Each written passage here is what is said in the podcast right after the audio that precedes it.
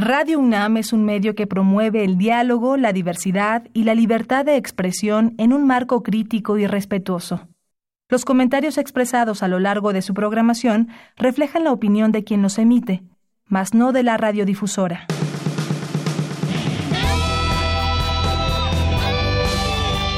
Prisma RU. Relatamos al mundo.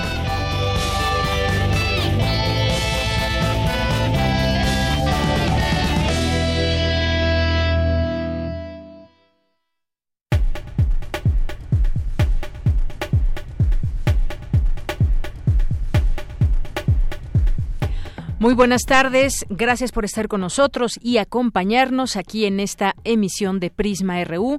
Eh, arrancamos juntos la semana, hoy lunes 12 de agosto del año 2019 y como todos los días es un gusto estar aquí con ustedes, estar en estos micrófonos desde esta emisora universitaria Radio UNAM. Yo soy Deyanira Morán y en nombre de todos mis compañeros les saludamos y los invitamos a que se queden aquí con nosotros y nos acompañen a lo largo de estas dos horas en donde les hemos preparado información con algunos temas que consideramos son de interés para analizar. Además, por supuesto, de nuestra información universitaria, de cultura de México y del mundo. Hoy vamos a platicar sobre eh, el Palacio de la Autonomía y las actividades culturales que ahí hay, porque nos acompañarán aquí en cabina. Ya llegaron, están por aquí nuestros amigos de Fundación UNAM.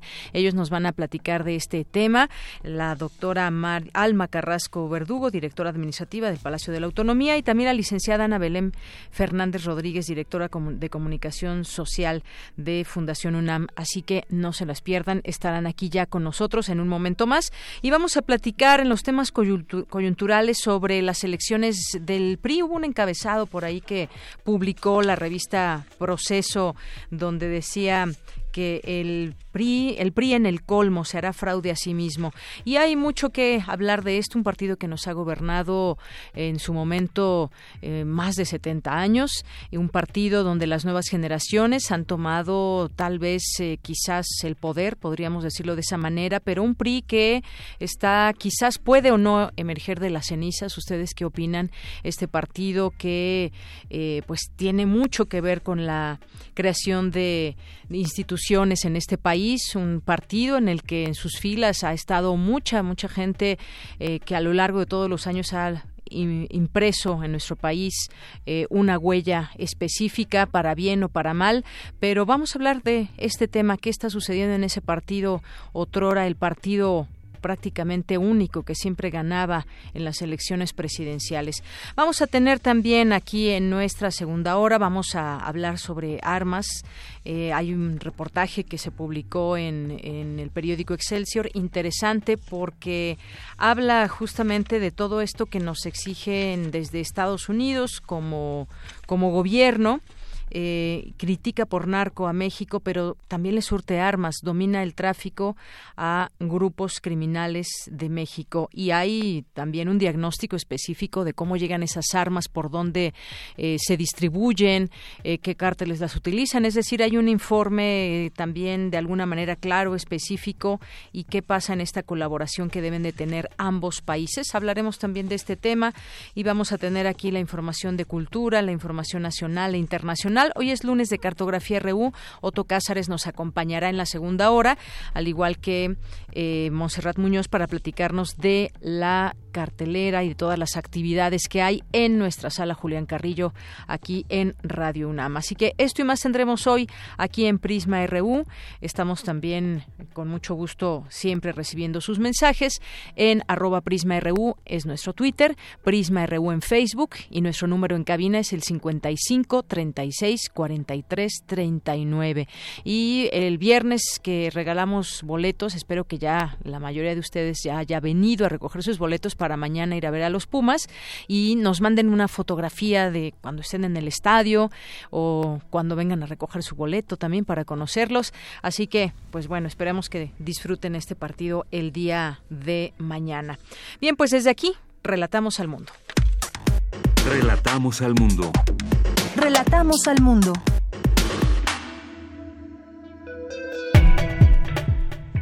Una de la tarde con siete minutos. En nuestro resumen universitario, la UNAM cada vez enriquece su presencia a nivel internacional. Mi compañera Virginia Sánchez nos ampliará esta información. Presentan el libro Las grietas del neoliberalismo, dimensiones de la desigualdad contemporánea en México. Dulce García nos tendrá los detalles. Inauguran el inicio del ciclo de clases en el Instituto Politécnico Nacional. Cindy Pérez Ramírez nos tendrá aquí los detalles. En los temas nacionales, el gobierno federal destinará 222 millones de pesos para los deportistas mexicanos que participaron en los Juegos Panamericanos de Lima 2019, informó el presidente Andrés Manuel López Obrador que además los mexicanos quedaron en tercer lugar del medallero, hubo muy buenos resultados en, distintas disciplinas y nos emocionamos, por supuesto, con algunas carreras en específico, así que pues enhorabuena para los deportistas mexicanos. En otra información, el PRI revivió ayer sus viejas estrategias utilizadas por los mapaches electorales en la renovación de su dirigencia nacional para el periodo 2019-2023. Se anunció como vencedor a Alejandro Moreno. Para coordinar los operativos en materia de seguridad, integrantes de la Conferencia Nacional de Gobernadores se reunieron esta mañana con el fiscal general de la República, Alejandro Hertz Manero. El principal factor de la brecha digital no es la falta de infraestructura, que es la forma en que está abordando el problema el gobierno actual, sino la pobreza. La plaga de sargazo que invade playas del Caribe mexicano no contamina las aguas ni causa daño al ser humano, estableció un estudio realizado por diferentes instituciones especializadas y la Secretaría de Marina Armada de México. En los temas internacionales, el presidente estadounidense Donald Trump anunció una norma que reduce la cantidad de migrantes legales a los que se les permite ingresar y residir en el país. Se reducirán las solicitudes de los permisos de residencia conocidos como green cards, tarjetas verdes. Hoy en la UNAM, ¿qué hacer y a dónde ir? La Filmoteca de la UNAM te invita a la función de la cinta Plaza París, de la directora Lucía Morat, que aborda la vida de Gloria, elevadorista en la Universidad de Río de Janeiro, donde Camila, estudiante portuguesa, cursa una maestría. Gloria es su paciente y mientras comienzan a conocerse, le revelará a Camila un mundo de violencia y marginación hasta entonces desconocido para ella. Asista a la función hoy a las 17 y 19 horas en el cinematógrafo del Chopo. La entrada general es de 40 pesos. No te puedes perder el programa de televisión Gramáticas de la Creación, que está de estreno con su segunda temporada. Acompaña en una emisión más a la periodista y lexicóloga Laura García. Sintoniza la señal de TV UNAM en punto de las 20:30 horas por el canal 20.1 de televisión abierta. La Sala Julián Carrillo de Radio UNAM te invita a disfrutar de la obra de teatro El Encuentro, original del dramaturgo Daniel García y la actuación de Napoleón Glogner. Esta puesta en escena habla de la pérdida del padre y el camino para buscar la verdadera identidad del ser humano. Asiste a la función hoy a las 20 horas en la Sala Julián Carrillo de Radio UNAM, ubicada en Adolfo Prieto 133, Colonia del Valle. La entrada es libre y el cupo limitado.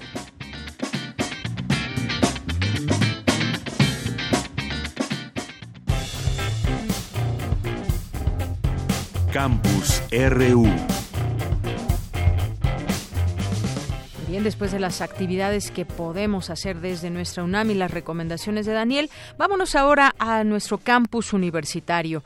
Creer que el cambio climático no se relaciona con las actividades humanas es un mito, advierte ni más ni menos que el químico Mario Molina. Mi compañera Dulce García nos tiene esta información. Adelante, Dulce. Mucho más competitivo.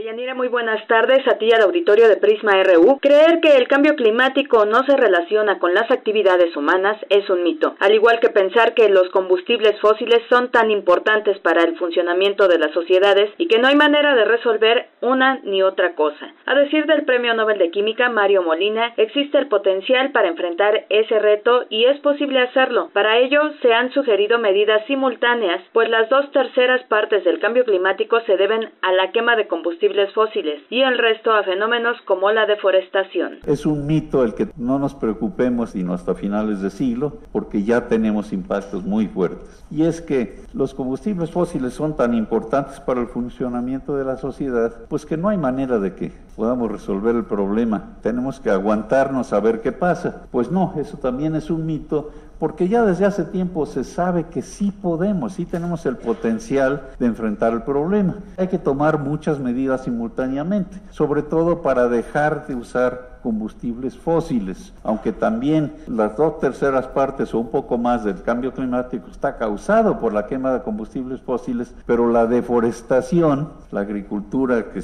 que se hace en gran escala sin mucho cuidado, eso es más de una tercera parte del problema del cambio climático. Para contribuir a la disminución del calentamiento global, se pueden emplear energías sustentables que no emitan dióxido de carbono a la atmósfera, como la eólica y la solar, que ya además cada vez son más baratas. Pero las dos cosas se pueden resolver, por ejemplo, usando energías que llamamos sustentables, pero eso nos va a salir caro. No, resulta que ya desde entonces se sabía que esto costaría mucho menos que los impactos mismos del cambio climático. En años recientes ya la tecnología ha continuado su avance y energías como la eólica y la energía solar han estado bajando de precio, entonces sus precios ya son mucho más competitivos.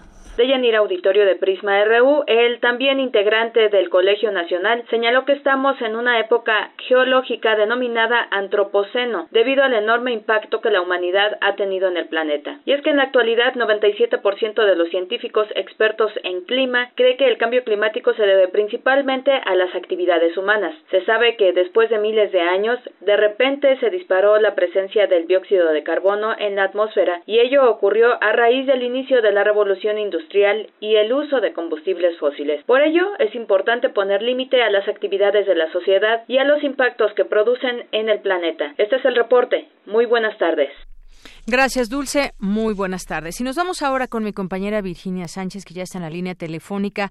Eh, la UNAM cada vez enriquece su presencia a nivel internacional. ¿Qué tal, Vicky? Muy buenas tardes. Hola, ¿qué tal, Deyanira? Auditorio de Prisma RU. Muy buenas tardes. Así es, pues la internacionalización de la UNAM ha sido un camino que desde hace unos años se ha dado de manera muy productiva al estimular sistemáticamente el intercambio académico, la movilidad docente y estudiantil, así como la investigación conjunta con instituciones de muchos países, elementos indispensables definitivamente para la expansión, globalización y desarrollo de cualquier institución educativa.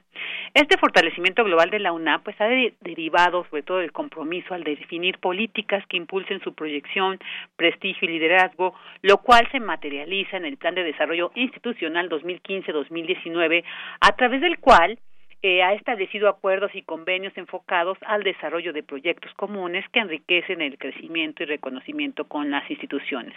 Esto se refleja en la consolidación estratégica con entidades de América Latina, Estados Unidos, Canadá, Europa, Asia, Oceanía y África, que se dio gracias a las 139 reuniones globales que se llevaron a cabo.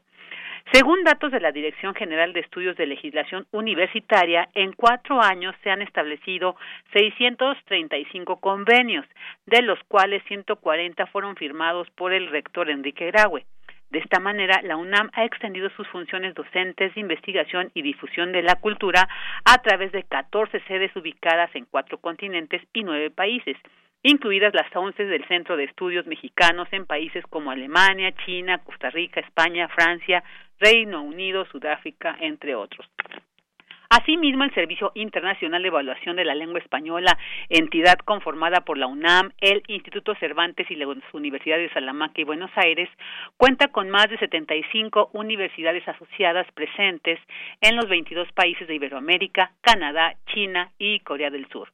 Otro dato importante que avala esta presencia internacional de la UNAM es que, de acuerdo con datos de la Dirección General de Planeación, 27.612 estudiantes y 6.888 académicos extranjeros se han formado aquí, en la UNAM, mientras que 13.718 alumnos y 7.221 académicos de nuestra máxima casa de estudios han viajado a países de todo el mundo para complementar su formación o trabajos de docencia o investigación. Cabe mencionar también que la coordinación de la investigación científica asegura que disciplinas como la astronomía, la física, química, matemáticas, las ciencias nucleares y las geociencias han tenido un papel muy sobresaliente en las participaciones globales. Por ello también se resalta la investigación de vanguardia que se desarrolla en la Universidad Nacional. Bueno, pues hasta aquí este breve recuento del por qué la UNAM pues es una de las universidades más importantes de América Latina y del mundo, algo que por supuesto pues nos llena de orgullo. Claro que sí. Pues muchas gracias Vicky por esta información. Gracias a ti, buena tarde. Muy buenas tardes. Pues sí, siempre importante estar al tanto, informar acerca de esta presencia a nivel internacional de nuestra universidad. Vamos ahora con Cindy Pérez. Inauguran el inicio de ciclo de clases en el Instituto Politécnico Nacional. Cindy. ¿Qué tal, Deyanira? Muy buenas tardes. Con una ceremonia se inauguró el inicio de cursos del ciclo escolar 2019-2020 en esa institución. Mario Alberto Rodríguez Casas, director general del Instituto Politécnico Nacional, señaló que más de 64 mil estudiantes de nivel medio superior, superior y posgrado ingresan a esa entidad académica fundada en 1936 por el presidente Lázaro Cárdenas. Asimismo, recalcó que existe un compromiso permanente con los alumnos para que estos materialicen sus sueños. Para eso, los alumnos de nivel medio superior y superior podrán obtener ocho diferentes tipos de becas, incluida, por supuesto, la beca Benito Juárez que otorga el gobierno de la República a nivel medio superior.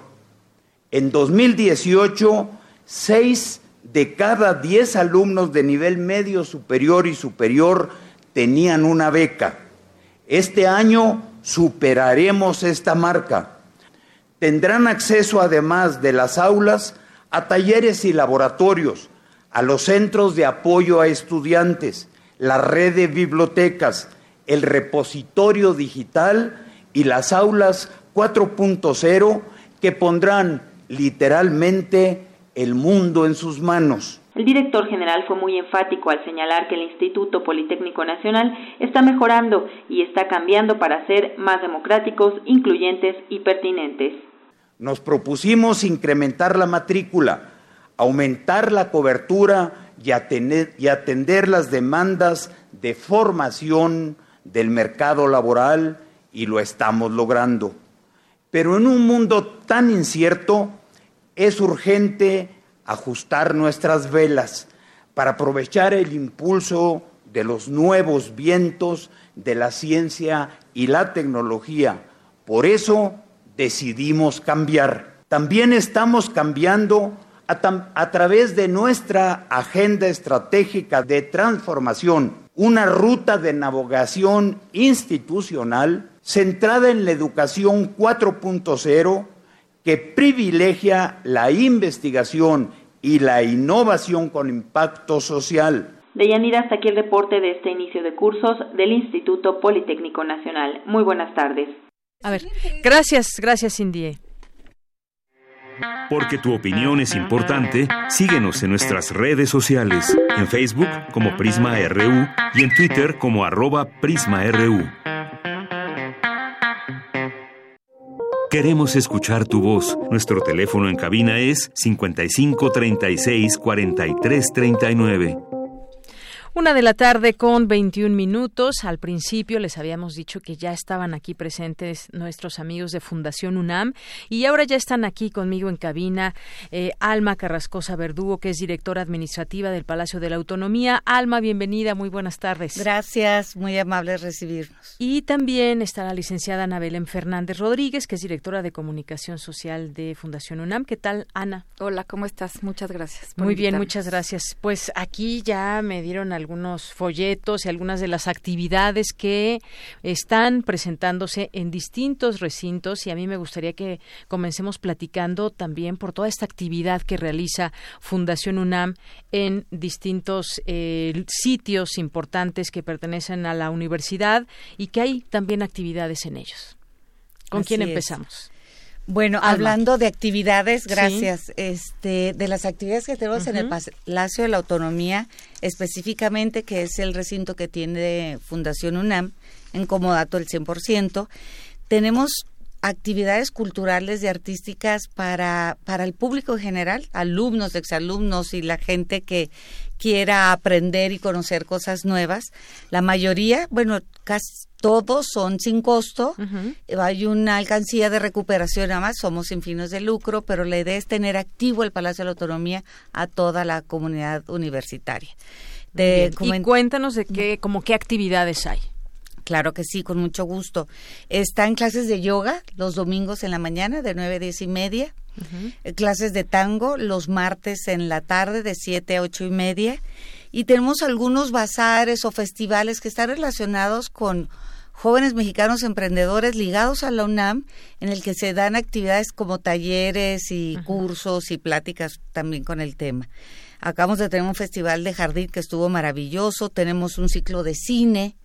Eh, es un programa que tenemos con el PUAL, que es el programa de alimentos de, la UNAM, que es muy interesante porque está relacionado, así como lo dice, con alimentos y después va un comentarista a valga la redundancia, a comentar sobre el tema de la película. Los miércoles de Noche Museos, que es un programa que, que tiene ya muchos años. Invitamos también a, jóvenes que están ligados, obvio, con la UNAM para que nos dan su, una actividad artística. Y, y si los invito a que se metan a la página en el que manejamos nosotros el Palacio de la Autonomía, UNAM, eh, más que la página es el es Facebook y ahí pueden ver todas las actividades, taller de modelado de barro y así vamos creciendo. Así es, bueno, pues muchas actividades a las que, como bien dices, están invitados todas las personas que nos escuchen. Es un, eh, digamos, todas estas actividades que están abiertas, hechas por universitarios, para universitarios y también público que pueda, que quiera acompañarnos en estos, en estos sitios como el Palacio de la Autonomía y en las ruinas del Templo Mayor, en el centro de la Ciudad de México. Y bueno, pues yo te preguntaría también ahora, eh, Ana Belém, acerca de todo esto que nos ofrece la UNAM y hay distintos programas también para que sigamos apoyando a nuestra universidad. Sí, la fundación eh, apoya tres vertientes principalmente, que es la cultura, la investigación y, la docencia. Entonces, hay muchísimas opciones que ofrece la fundación para todo tipo de intereses. Eh, invitamos siempre a todo el público en general que se meta en nuestras redes sociales, apoyemos a la UNAM, a la educación de los jóvenes que son nuestro futuro. Eh, podemos donar desde una eh, fracción pequeña de, dinero significativa o podemos ser parte de asociados con diferentes categorías.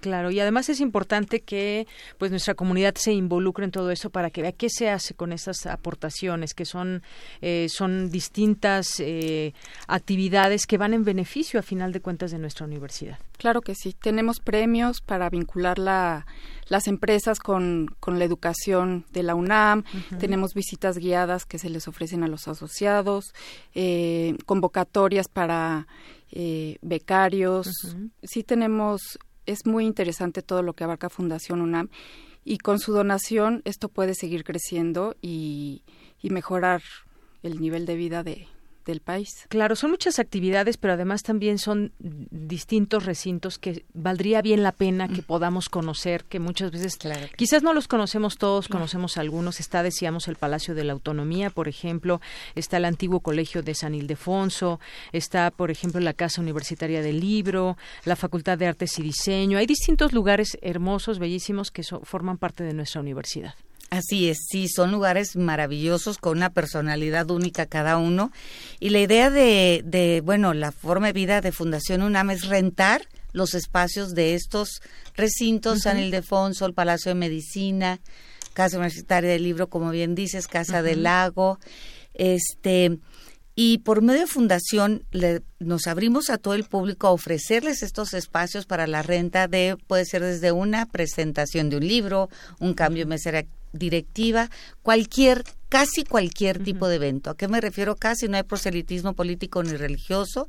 Nos seguimos las normas, obviamente, de la UNAM y este y estamos a la disposición de todo el público. Y en lo que se paga por el uso de estos espacios se va justo al programa de becas que es muy extenso ayudamos no sé no estoy muy segura si más de 65 mil jóvenes. Bueno las becas son para 60 más de 65 mil jóvenes mensuales. Entonces sí es una labor muy loable y usar los recintos de la UNAM, pues es, es muy interesante ofrecerles. Claro, decían algunos. Está, por ejemplo, también el Real Seminario de Minas, está el Palacio de la Escuela de Medicina. Además, todo este recorrido que podemos hacer, pues tal vez no es un, no en un día, pero sí en varios, ir conociendo todos estos lugares, todos estos recintos, como bien, eh, como bien dice eh, Alma, pues se pueden rentar para cierto tipo de eventos ligados a temas culturales, por ejemplo. ¿Cuántas veces no hemos ido? Hay eventos, eh, por ejemplo, desde la presentación de un libro hasta algunas presentaciones informes interesantes que hacen algunas agrupaciones que se interesan por hacer algo por nuestro país, estos distintos lugares que, bueno, sobre texto de estos eventos podemos conocer también, además de que muchos de ellos pues están abiertos con exposiciones y con distintas actividades, ¿no? Exactamente. Sí, esa es la idea y ese es el tema. Sí que sí empresas, instituciones este, se acercan a nosotros para...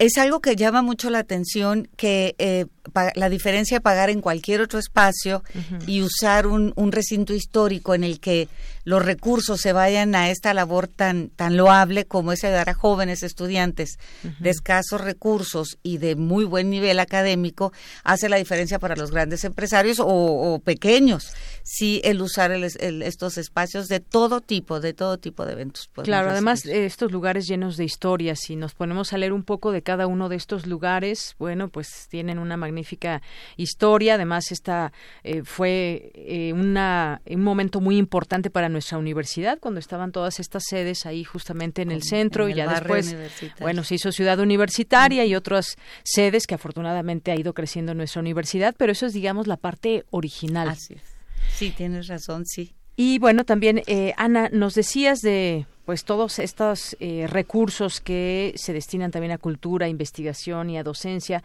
Me gustaría que nos platicaras un poquito más eh, si alguien nos está escuchando y dice yo quiero ayudar, cómo puede conocer estos eventos que se están haciendo, cómo puede aportar y cómo puede darle seguimiento a ese donativo. Claro que sí, los invitamos a que visiten nuestras redes, nuestras redes sociales. Estamos en Facebook, Twitter, Instagram.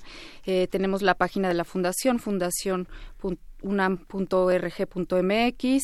Ahí tenemos toda la información acerca de convocatorias para becas, convocatorias para premios, las brigadas de salud que realizamos, eh, las campañas de asociación, eh, testimoniales de los chicos de cómo les cambia la vida con este, eh, con este apoyo. Eh, tenemos todos los eventos que, que, hay en el Palacio de la Autonomía y ahí está un botón que solo con un clic pueden donar dejándonos un poco de datos y les mandamos su credencial. Muy bien. Bueno, pues yo sigo aquí en este folleto que me han hecho llegar, viendo todos los lugares que podemos visitar. Está también, a ver, ¿cuántos de nuestros radioescuchas conocen, por ejemplo, el Museo de Geología? ¿Saben dónde está? ¿Qué hay dentro? ¿Qué podemos aprender? Está además en un lugar muy, muy bello, que es ahí muy cerca del el kiosco Morisco mm. y que, pues bueno, está lleno de historia, al igual que todos estos recintos que vienen en este folleto. Y regreso a las actividades, Alma, que nos decías ya algunas de ellas. ¿Están, ¿Estas actividades serán durante todo el mes de agosto o qué tiempo estarán estas actividades? Muchas gracias. Este, yo voy a insistir que, se metan a la página Facebook de, de Palacio de la Autonomía UNAM, porque sí cambian mes a mes las actividades, unas eh, son las mismas y otras se van este, unas nuevas, y la idea de esto es tener no constantemente actividades y insistir que se metan a la página porque próximamente vamos a tener una inauguración de una exposición que va de acuerdo a los 90 años de la UNAM. Y el Palacio de Autonomía así se llama porque ahí se gesta la autonomía de la UNAM en el 29. Así es, 90 años de la autonomía universitaria, que es, pues son una serie de actividades que desde la universidad se están haciendo y Fundación UNAM pues está también se une a todas estas Por actividades. Supuesto, nos sumamos a este tema maravilloso, claro que sí. Muy bien, bueno, pues eh, no sé si quieran agregar algo más, algo más que quieran comentar con respecto a todo esto que nos han platicado de esas actividades, de cómo se puede uno involucrar para beneficiar a nuestra universidad, algo más que quieran comentar. Pues sí, agradecer a todos nuestros asociados y a todos los que nos han apoyado de alguna manera a que esta fundación siga fuerte y siga para adelante y que se metan a conocer de verdad toda esta labor tan importante y tan loable que hemos logrado durante 26 años. Gracias por la invitación. Gracias a ti, Ana Belén Fernández Rodríguez, directora de Comunicación Social de Fundación UNAM. Alma Carrascosa. Yo también, bueno, agradecerte esta oportunidad de poder hablar a todos tus, tus seguidores, radioescuchas. Voy a dar este, Alma, pueden preguntar por mí en el 5542 0888 o quien levante la bocina, con mucho gusto los podemos atender y dar más información sobre este tema y, y, agradecer el apoyo a todos los asociados y los nuevos que se sumen a esta labor tan, tan bonita. Claro que sí. Repito, el teléfono 55420888. Ahí es donde ustedes pueden llamar y tener más información de todo esto que hemos estado platicando. Bueno, pues a ambas, muchísimas gracias por estar aquí con nosotros. Gracias. Gracias a ti. Muy buenas Muchas tardes. gracias. Queremos escuchar tu voz. Nuestro teléfono en cabina es 55 36 43 39. Tu opinión es muy importante. Escríbenos al correo electrónico prisma.radiounam@gmail.com. Prisma RU. Relatamos al mundo.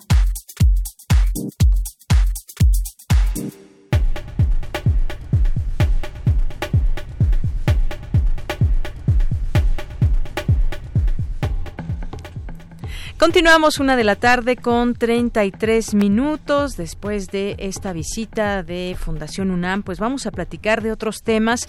Vamos a entrar a este tema eh, coyuntural, las elecciones en el PRI. ¿Qué tanto siguieron de estas elecciones? ¿Cómo llegaron los distintos candidatos que quieren dirigir a este, a este partido? Esta elección de ayer domingo. Lo que queda del PRI, dicen algunos, llevó a cabo su elección interna con el fin de nombrar la nueva dirigencia nacional. A lo largo de los tiempos para campañas se insistió, por ejemplo, en inequidad por estar marcado un favorito de los grupos en el poder, eh, de poder en el partido. Eh, también hay que pues entre las muchas opiniones y cosas que se dijeron en el fin de semana, hubo un encabezado interesante de la revista Proceso donde dice que el, en el, el, PRI en el colmo se hará fraude a sí mismo. Hubo denuncias sobre un padrón manipulado y bueno, pues finalmente se ha informado que eh, pues Alejandro Moreno es quien ha ganado estas elecciones, luego estuvo también Ivonne Ortega, Lorena Piñón, pero hablemos de este tema, ¿qué significan estas elecciones en nuestro país de un partido que nos gobernó por muchísimos años, eh, 70 años eh, y luego pues en otra en otro momento que acaba de pasar el sexenio del del PRI con el presidente Enrique Peña Nieto y pues ¿Qué significa todo esto? Este partido que que pues que inició muchas cosas de, de este país, instituciones y más. Ya tengo la línea telefónica, hablemos con él de este tema. José Antonio Hernández Compani, él es doctor en ciencia política por la Universidad de Chicago y profesor e investigador de la Escuela de Gobierno del TEC de Monterrey. ¿Qué tal, José Antonio, doctor? Muy buenas tardes, bienvenido. Hola, buenas tardes, Deyanira, ¿cómo estás? Muy bien, muchas gracias. Pues con mucho gusto de saludarle y de hablar de este tema. ¿Qué le parece, pues de entrada, todo esto que se vivió ayer en el PRI y lo que significa este partido hoy en día? Pues mira, eh, creo que lo que se vivió es, es, es bastante importante, eh, aunque fueron unas elecciones que al parecer fueron poco concurridas. Eh, pues era la oportunidad para el PRI para tomar como retomar el camino, ¿no? Y saber para hacia dónde va porque parece que después de perder el poder, eh, pues no sabe muy bien eh, hacia dónde enfocar sus fuerzas, ¿no? Y sobre todo no sabe muy bien, pues, tomar el papel de oposición que es el, el que le corresponde ahora, ¿no? Que no está en el poder.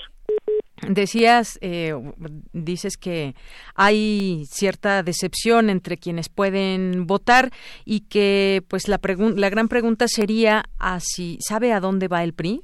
¿Podemos contestar eso? ¿Sabe a dónde va?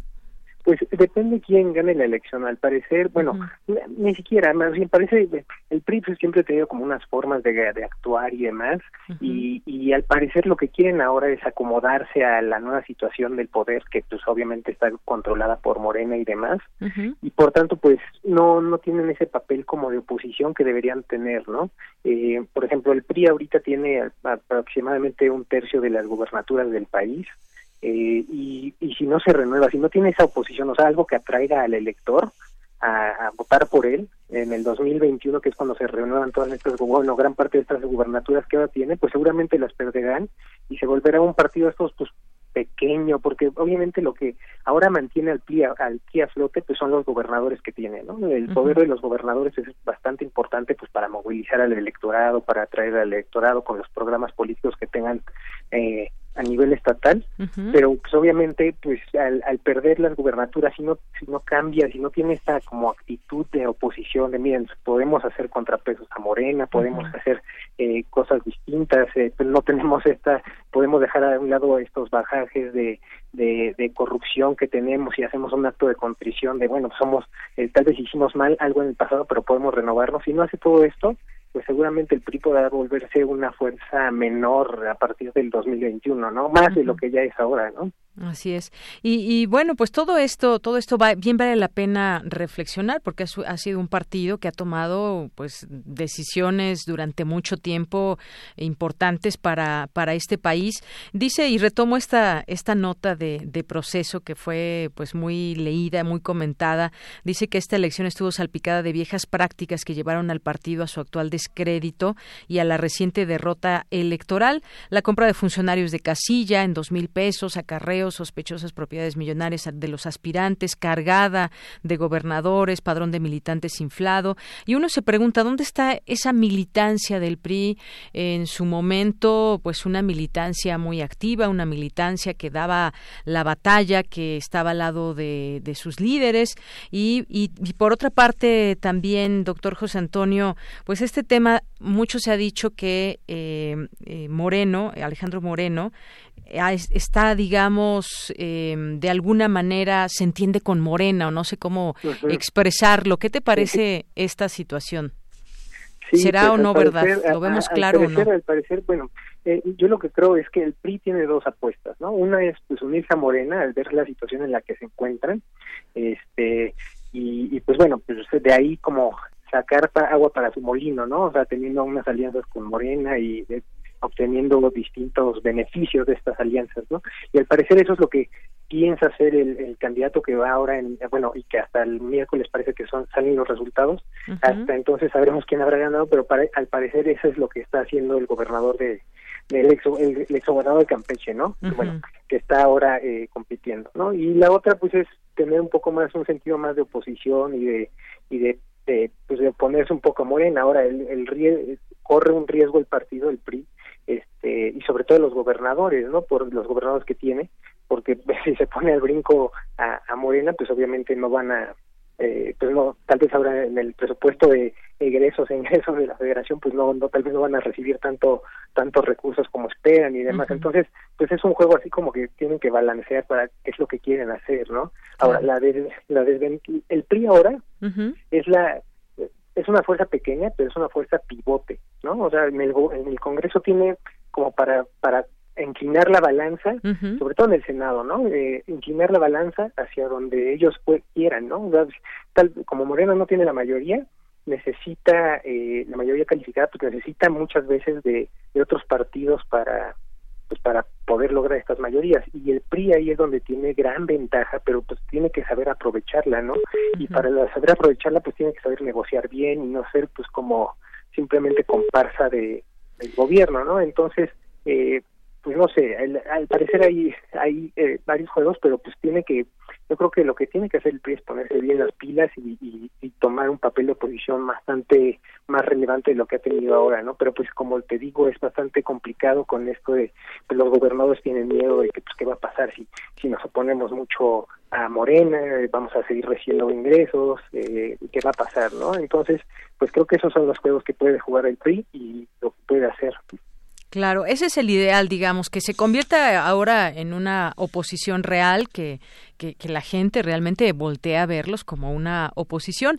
Pero con todo esto, pues a final de cuentas uno se pregunta también, ¿qué le conviene al PRI para aliarse con Morena? Porque ahora me, recuerda mucho, no sé si tú coincidas, doctor, eh, este partido, el Verde Ecologista, que siempre estaba pues del lado del que ganara, o es decir, para el que le conviniera. Si ganaba el PAN, se fue en su momento con Fox, si ganaba el PRI, pues se iba con el PRI y ahora pues eh, parece ser que el PRI se hizo tan pequeño que ahora está ahora está también a expensas de un partido grande como en este caso de Morena, eh, partido del presidente de, la República. ¿Qué le, ¿Qué le conviene al PRI para aliarse con, con Morena? Una alianza que además en algún momento nunca hubiéramos imaginado, doctor. Claro, sí. Sí, pues mira, eh, si ves la, el ejemplo que estás de dar del Partido Verde, pues es un partido que realmente ha sido un partido exitoso, ¿no? Pequeño, pero pues sigue sobreviviendo después de muchos años, ¿no? Entonces esa estrategia de aliarse al que está en el poder y demás, pues es es bastante buena, sobre todo como te digo, si tienes este papel de pivote en el Congreso, ¿no? O sea, si todavía puedes tú negociar, bueno, pues te doy mis votos a cambio de otras cosas y pues así puede sobrevivir bastante bien, pero para hacerlo debes saber muy bien negociarlo, ¿no? Y negociar las cosas, no solo simplemente aceptar lo que lo que lo que venga de, del gobierno, lo que venga de, de Morena, ¿no? Y tiene que saber, pues, como te digo, tener un papel de oposición mayor a lo que ha demostrado hasta ahora, ¿no? Es como como que el PRI no se siente a gusto en la oposición, como que, pues bueno, siempre estuvieron acostumbrados al poder y, y fuera de él, pues no, no, no, no lo saben manipular muy bien o manejar muy bien. Y, y yo creo que una, lo que podrían hacer es volver a la época de cuando ganó Fox y ellos pues obviamente no tenían este el, PAN no tenía la mayoría tampoco en el Congreso y demás bueno ahora Morena sí la tiene pero el, PAN, en aquel entonces no la tenía y pues el PRI se volvió un actor bastante relevante y muy importante con el que el gobierno tuvo que pues que negociar, ¿no? Y eso le permitió incluso después al PRI regresar al poder, ¿no? Entonces, pues tienen que barajear muy bien las cartas y pues tener una estrategia de este tipo, ¿no? Claro, el ajedrez político siempre ahí eh, presente en todo esto. Y yo pienso también, eh, doctor, en todas estas nuevas generaciones de priistas, porque vemos cuadros también jóvenes que eh, pues heredaron, digamos, mucho de lo que fue en su momento el PRI, ese PRI quizás de aquellos dinosaurios que ya ni siquiera están en vida o que queda pues solamente resquicios de ello. Pero ¿cómo se insertan estas nuevas generaciones? ¿Cómo si traen, digamos, aires renovados, lo que se ha visto con gobernadores jóvenes del PRI. Bueno, si me, si me voy un poco con Borges y con Duarte, pues creo que no, más bien su idea era otra de, del país, ¿no? Y de estar en la función pública. Eh, pero eh, de estar como funcionarios. Pero, ¿qué pasa con esas generaciones? Bueno, digo, Ivonne Ortega, por ejemplo, podemos hablar que es una nueva generación, y otros cuadros eh, quizás visibles, jóvenes dentro del PRI. ¿Hacia dónde puede ir este partido con esa, esas nuevas generaciones? ¿O cómo lo estarán viendo esas nuevas generaciones del PRI? Pues, pues como bien dices, si te acuerdas, este mismo discurso de las nuevas generaciones y el nuevo PRI y demás, que es pues, cuando ganó Peña Nieto, incluso Peña Nieto era del nuevo PRI, ¿no? Y ese Javier Duarte y demás pues es, es difícil, o sea, cuando estás en el poder o cuando cuando aspiras al poder, pues muchas veces, aunque tengas seas joven y tengas aspiraciones de la que pues muchas veces tienes que jugar este tus cartas pues para sacar cosas ah, beneficiosas para ti, ¿no?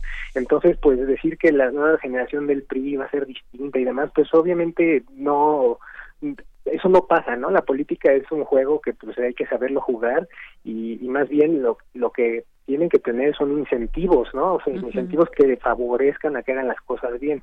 Eh, y pues obviamente la perder elecciones o perder gobernaturas y demás, pues es un incentivo muy fuerte para que hagan las cosas bien. Entonces yo creo que el PRI tiene que aprender de sus errores, de haber perdido las gubernaturas, o bueno, perdón, la elección, la elección federal el año pasado, este que después estar perdiendo las gubernaturas próximamente y demás, pues, y aprender de esos errores y pues a mejorarlos, ¿no? Y, aprender de que pues, pero parece que no no aprenden de, de los errores que bueno, pues pierden la elección y parece que no no no aprendieron mucho, ¿no? Y como que siguen con las mismas mañas. Según esto, pues lo que dices de proceso, eh, no he visto la nota, pero pues he visto otras notas de otros periódicos que dicen, bueno, pues hubo acarreados, hubo mapaches, etcétera, etcétera, como que no aprenden estas cosas y pues la gente la gente los va a seguir castigando si no cambian, ¿no? Y si lo sigue castigando, pues se va a ver un partido incluso no satélite, tal vez puede llegar a desaparecer, ¿no? Tal vez lo que les conviene es cambiarse el nombre o eso saber. Quién sabe, exactamente. Bueno, además no hubo entusiasmo entre la propia militancia, no no prendió, digamos, su, su elección, no se ve esas ganas por, por resurgir de este partido, porque incida en nuestra realidad de alguna manera, está hecho pedazos de alguna manera, pero seguiremos en este tema porque pues es un partido que por lo pronto sigue ahí, no desaparece como en caso de algunos otros que han estado en riesgo o han perdido registro, está ahí presente y pues vamos a ver hacia dónde hacia dónde empuja este partido en su momento. Pues pues el mero mero de todos los partidos. Es un partido bastante importante para la historia de México y para la actualidad, entonces pues esperemos que ahora sí que lo que es bueno para el PRI puede ser que sea bueno para todo el país, ¿no? Pero obviamente que el PRI se comporte eh, de, buena forma y que sepa aprovechar y, la situación en la que se encuentra. Claro, mucha de la realidad que tenemos en nuestro país, buena o mala, y si nos vamos por rubros en economía, en relaciones exteriores y demás, pues lo, tenemos por el PRI, hayan sido eh, cuestiones eh, buenas o malas, positivas o negativas, pero lo debemos al PRI, como está este este país, aún todavía. Va, vamos a ver si, si la cosa va cambiando o no, pero pues la gente tendrá la mejor opinión al respecto de lo que ha sido el PRI en nuestro país. Pues muchísimas gracias, doctor, por conversar con nosotros en esta tarde. No, pues a ustedes, muchas gracias y buenas tardes. Hasta luego, muy buenas tardes. Hasta luego. Fue el doctor José Antonio Hernández Compani, doctor en Ciencia Política por la Universidad de Chicago y profesor e investigador de la Escuela de Gobierno del TEC de Monterrey. Continuamos. Porque tu opinión es importante, síguenos en nuestras redes sociales, en Facebook como Prisma RU y en Twitter como arroba PrismaRU. Continuamos algunos de los temas nacionales a destacar con ustedes este día. El empresario Carlos Bremer adquirió, Bremer adquirió la casa de Senli Yegón, este empresario, director de Value, Value Grupo Financiero, quien adquirió esta casa del empresario chino-mexicano Senli Yegón. El inmueble será destinado a la Fundación Butaca Enlace, eh, que ha apoyado a que más de dos millones de jóvenes participen en eventos deportivos. Dio a conocer en la conferencia de prensa del presidente Andrés Manuel López Obrador, Ricardo Rodríguez, director del Servicio de Administración y Enajenación de Bienes, el SAE. Además de sus actividades económicas y laborales, el empresario es conocido públicamente por su participación en el programa de la televisión. Hay un programa en el que participa como empresario y bueno, fue él justamente, fue él el que compró esta casa para apoyar emprendimientos eh, mexicanos entre ellos. Y aquí tenemos fotos de la casa, no sé si usted ya la vio, una casa hermosa que, eh, pues bueno, esta subasta, dicen, fue muy especial. Se obtuvieron 125.8 millones de pesos. 102 proceden de la mansión de Lomas de Chapultepec. Y bueno, todo este dinero que además también se utilizará para que jóvenes puedan continuar sus actividades deportivas.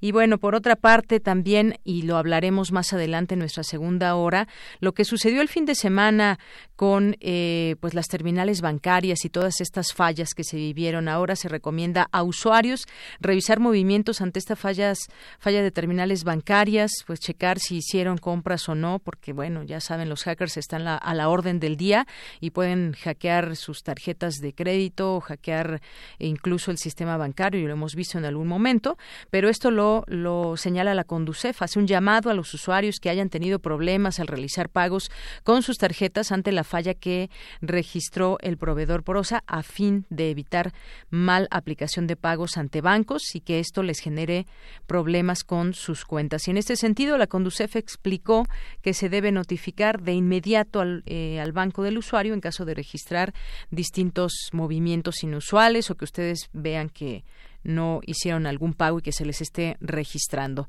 Bien, pues al rato hablamos de este tema, así que quédese con nosotros y si tiene preguntas, pues también ya sabe, las puede hacer llegar aquí. Continuamos. Relatamos al mundo. Relatamos al mundo.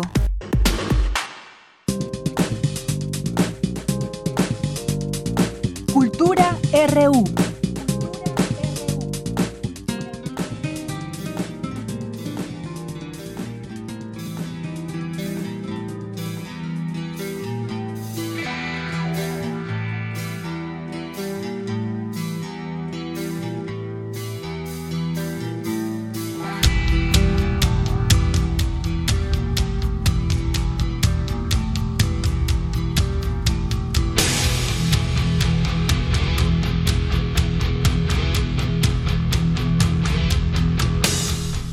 Entramos a la sección de cultura. Ya está aquí con nosotros en cabina Tamara Quiros. ¿Qué tal, Tamara? Muy buenas tardes. Deyanira, muy buenas tardes a ti y a todos aquellos que nos acompañan. Bienvenidos a esta sección. Qué gusto saludar a los que nos escuchan a través del 96.1 y también a través de Internet. Un día como hoy, pero en 1991, se lanzó el quinto álbum de la banda Metallica. Este material musical, también conocido como The Black Album por su portada, pues vendió más de 500 mil copias en su primera semana de lanzamiento en Estados Unidos, convirtiéndose así en uno de los más vendidos de todo el heavy metal. Escuchemos un fragmento de Enter Satman.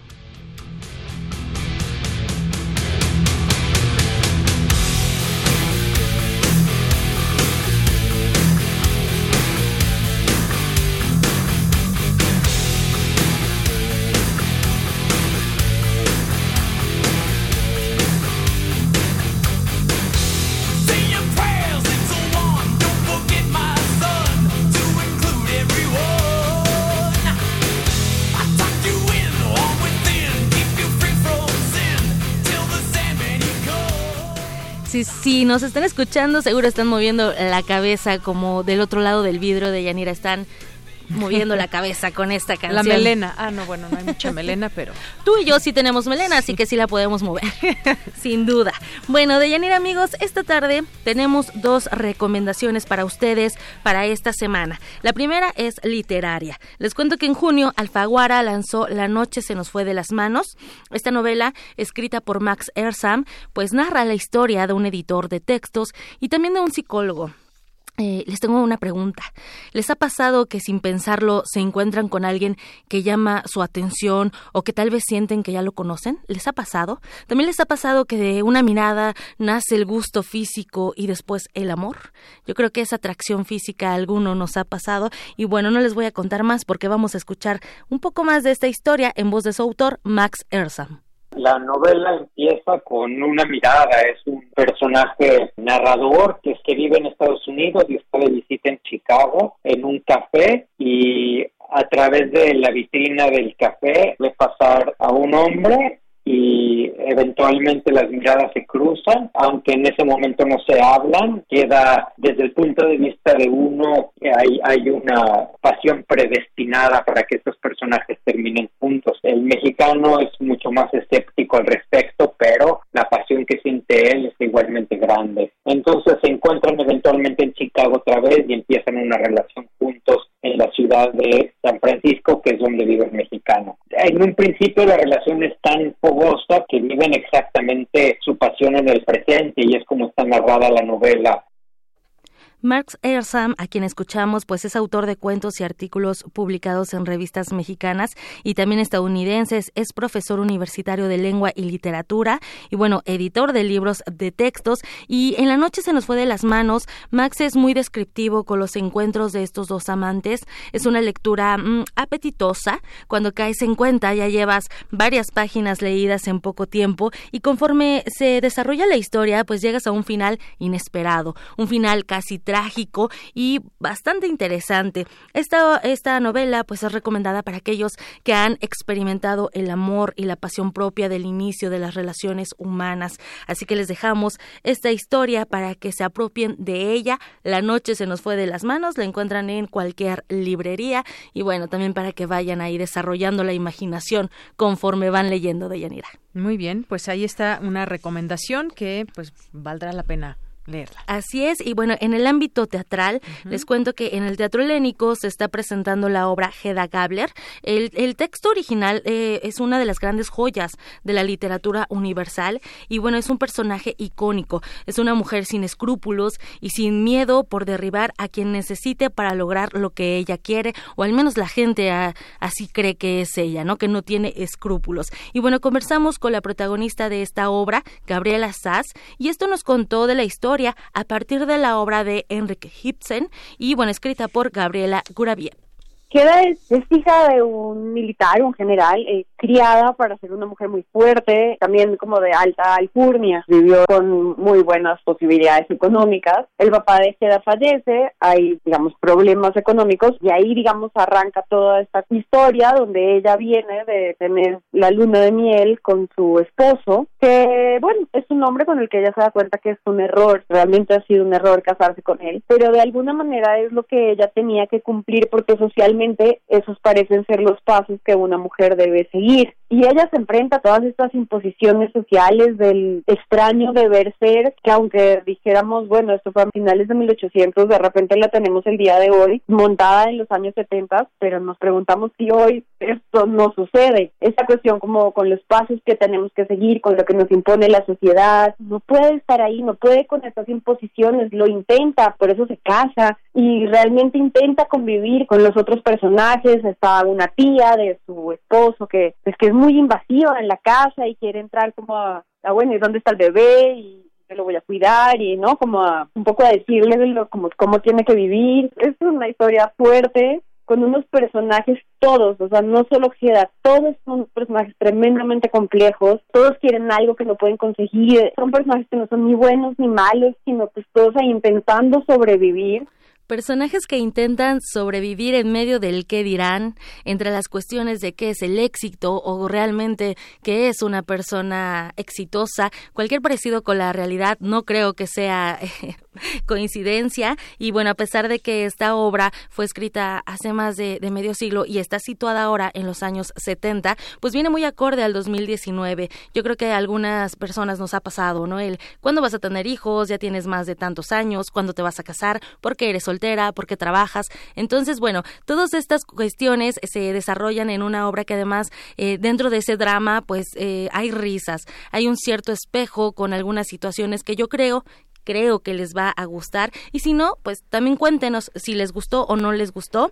Hedda Gabler es dirigida por Angélica Rogel y se presenta todos los martes hasta el 20 de agosto, ya quedan pocas funciones en el Teatro Helénico que se ubica en la Avenida Revolución número 1500 en la colonia Guadalupe Inn. Y bueno, pues tenemos tenemos regalos, son 10 pases dobles para los primeros que llamen al 55 36 4339. Esos pases son para la función de mañana martes a las 8.30 de la noche. Hay que estar media hora antes en la taquilla del Helénico con identificación oficial. Eh, les recuerdo el el número es el 55 36 43 39. De Yanira, hasta aquí la información. Yo me despido. Les deseo que tengan una excelente tarde y nos vemos al ritmo de Metallica, recordando eh, el álbum The Black Album, lanzado en 1991, un 12 de agosto. Muchísimas gracias Tamara y con esto nos vamos al corte escuchando a Metallica, regresamos a la segunda hora de Prisma RU.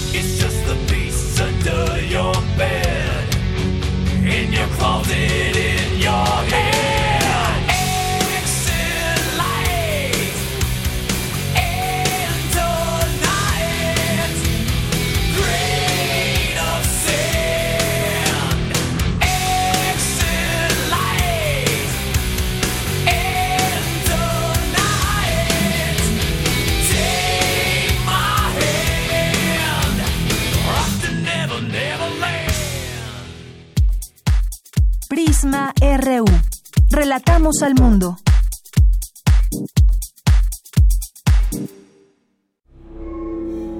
Una vez tuve frío y no hubo calor para mí. Una vez tuve hambre y no hubo comida para mí. Una vez estuve triste y no hubo consuelo para mí. Radio UNAM se prepara para recibir a los hijos de la noche que estén dispuestos a sacrificar una noche de sábado para honrar al príncipe de los no muertos. Maratón, el vampiro de Polidori. Cinco proyecciones para saciar la sed de sangre cinematográfica. Entrevista con el vampiro, La danza de los vampiros, El ansia, La marca del vampiro y Blood for Drácula. Sábado 17 de agosto, desde las 21 horas, en la sala Julián Carrillo de Radio UNAM, cerca de Metrobús Amores. Entrada libre, localidades limitadas. Invitan Macabro, Festival Internacional de Cine de Horror de la Ciudad de México y Radio UNAM. Experiencia sonora. Habla Claudia Ruiz Macié.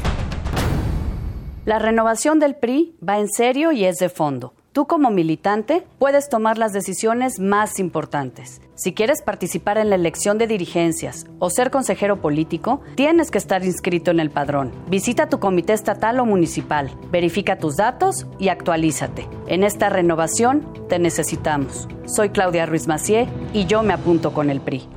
Mensaje dirigido a militantes del PRI. No esperes a que llegue la tormenta. Prepárate. Ubique el refugio temporal más cercano y si hay alerta, trasládate allí. Prepara tu mochila de emergencia con documentos importantes, alimento, radio, pilas y linterna. Llévala contigo. Recuerda, por la fuerza del viento, un ciclón puede ser depresión tropical, tormenta tropical o huracán. Sigue las recomendaciones y mantente a salvo. Comisión Nacional del Agua. Gobierno de México. Un asesinato. Una búsqueda de excusas, mentiras y dilemas para encontrar al culpable. Radio UNAM y Escena Doble Teatro traen para ti Sensatez y Cautela, una comedia de enredos mentales. Dirección Ramiro Galeana Mellín. Todos los jueves de agosto a las 20 horas en la sala Julián Carrillo. Entrada libre. Sé cómplice y testigo de esta hilarante historia. Radio UNAM, Experiencia Sonora.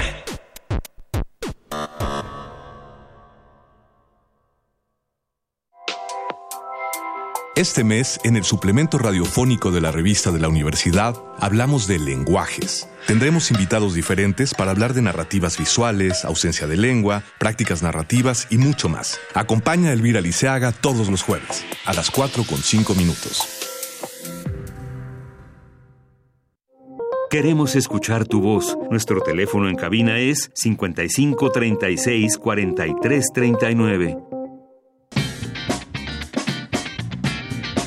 Mañana en la UNAM, ¿qué hacer y a dónde ir?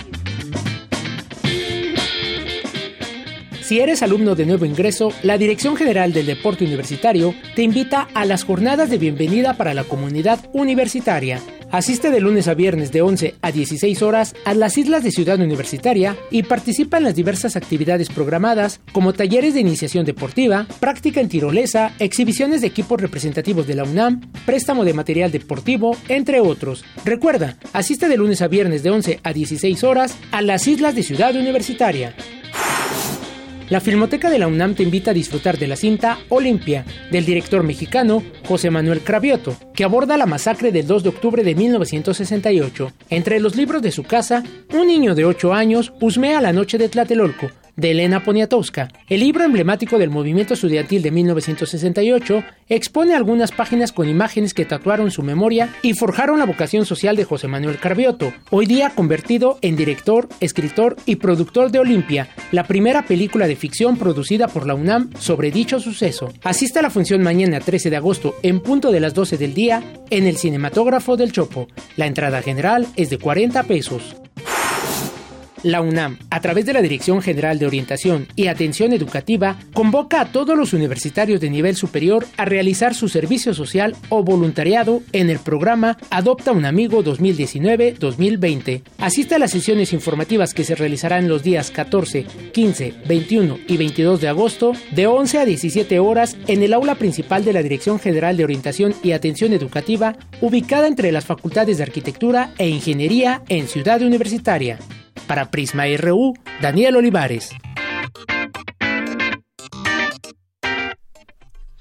Ya estamos de regreso aquí en la segunda hora de Prisma RU. Gracias por estar ahí, por acompañarnos y por hacerse presentes a través de alguna de las vías de comunicación que tenemos con todos ustedes. Antes que nada, saludos a quienes nos sintonizan en el 96.1 de FM en www.radio.unam.mx y también a aquellos que están escribiendo en Twitter, arroba Prisma RU, eh, y en Prisma RU en nuestro Facebook. Bueno, pues en esta segunda hora tendremos información universitaria, información internacional, una entrevista con Fabián Romo, el director general de Cómputo y Tecnologías de la Información y Comunicación, la DGTIC. Si tienen preguntas sobre todo lo que sucedió el fin de semana, este que algunos llaman el caos por el, eh, la imposibilidad de utilizar las tarjetas de crédito en algunos lugares y todo lo que deriva de ello, ¿a qué se debe? ¿Cómo se puede dar este tipo de situación? Cómo podemos estar alertas para que no nos hackeen nuestras tarjetas, en fin, consejos que pueden ser seguramente muy prácticos para quienes utilizamos este dinero electrónico que a veces nos da muchos dolores de cabeza. A lo mejor alguien que nos esté escuchando sabe todo el peregrinar que se pasa cuando te hackean y cuando hacen compras a nombre tuyo o con el número de tu tarjeta y hay que comprobar eh, hay que comprobar que no fuiste tú y que te regresen en todo caso el dinero y muchas cosas. Bueno, siempre hay eh, perjuicios en todo esto. Vamos a hablar de este tema y bueno, por lo pronto muchos saludos a quienes están aquí en las redes sociales. César Soto nos acaba de escribir, nos dice, efecto los dinosaurios políticos, la base estructural de, ideología política dominante del PRI, origen en el Estado de México. Nuevas generaciones carecen de formación y conocimiento de los antecesores y bases políticas. Y es un tema muy largo, el que podemos, muy amplio y el que podemos platicar aquí pasándonos eh, mucho tiempo hablando de lo que ha significado el PRI en nuestro país, esas bases que llamaron, digo, finalmente eh, un partido que hizo muchas cosas. Yo no le voy a poner el mote si hizo cosas buenas o malas. Yo creo que eso está y no podemos no podemos dejar de, de señalarlo.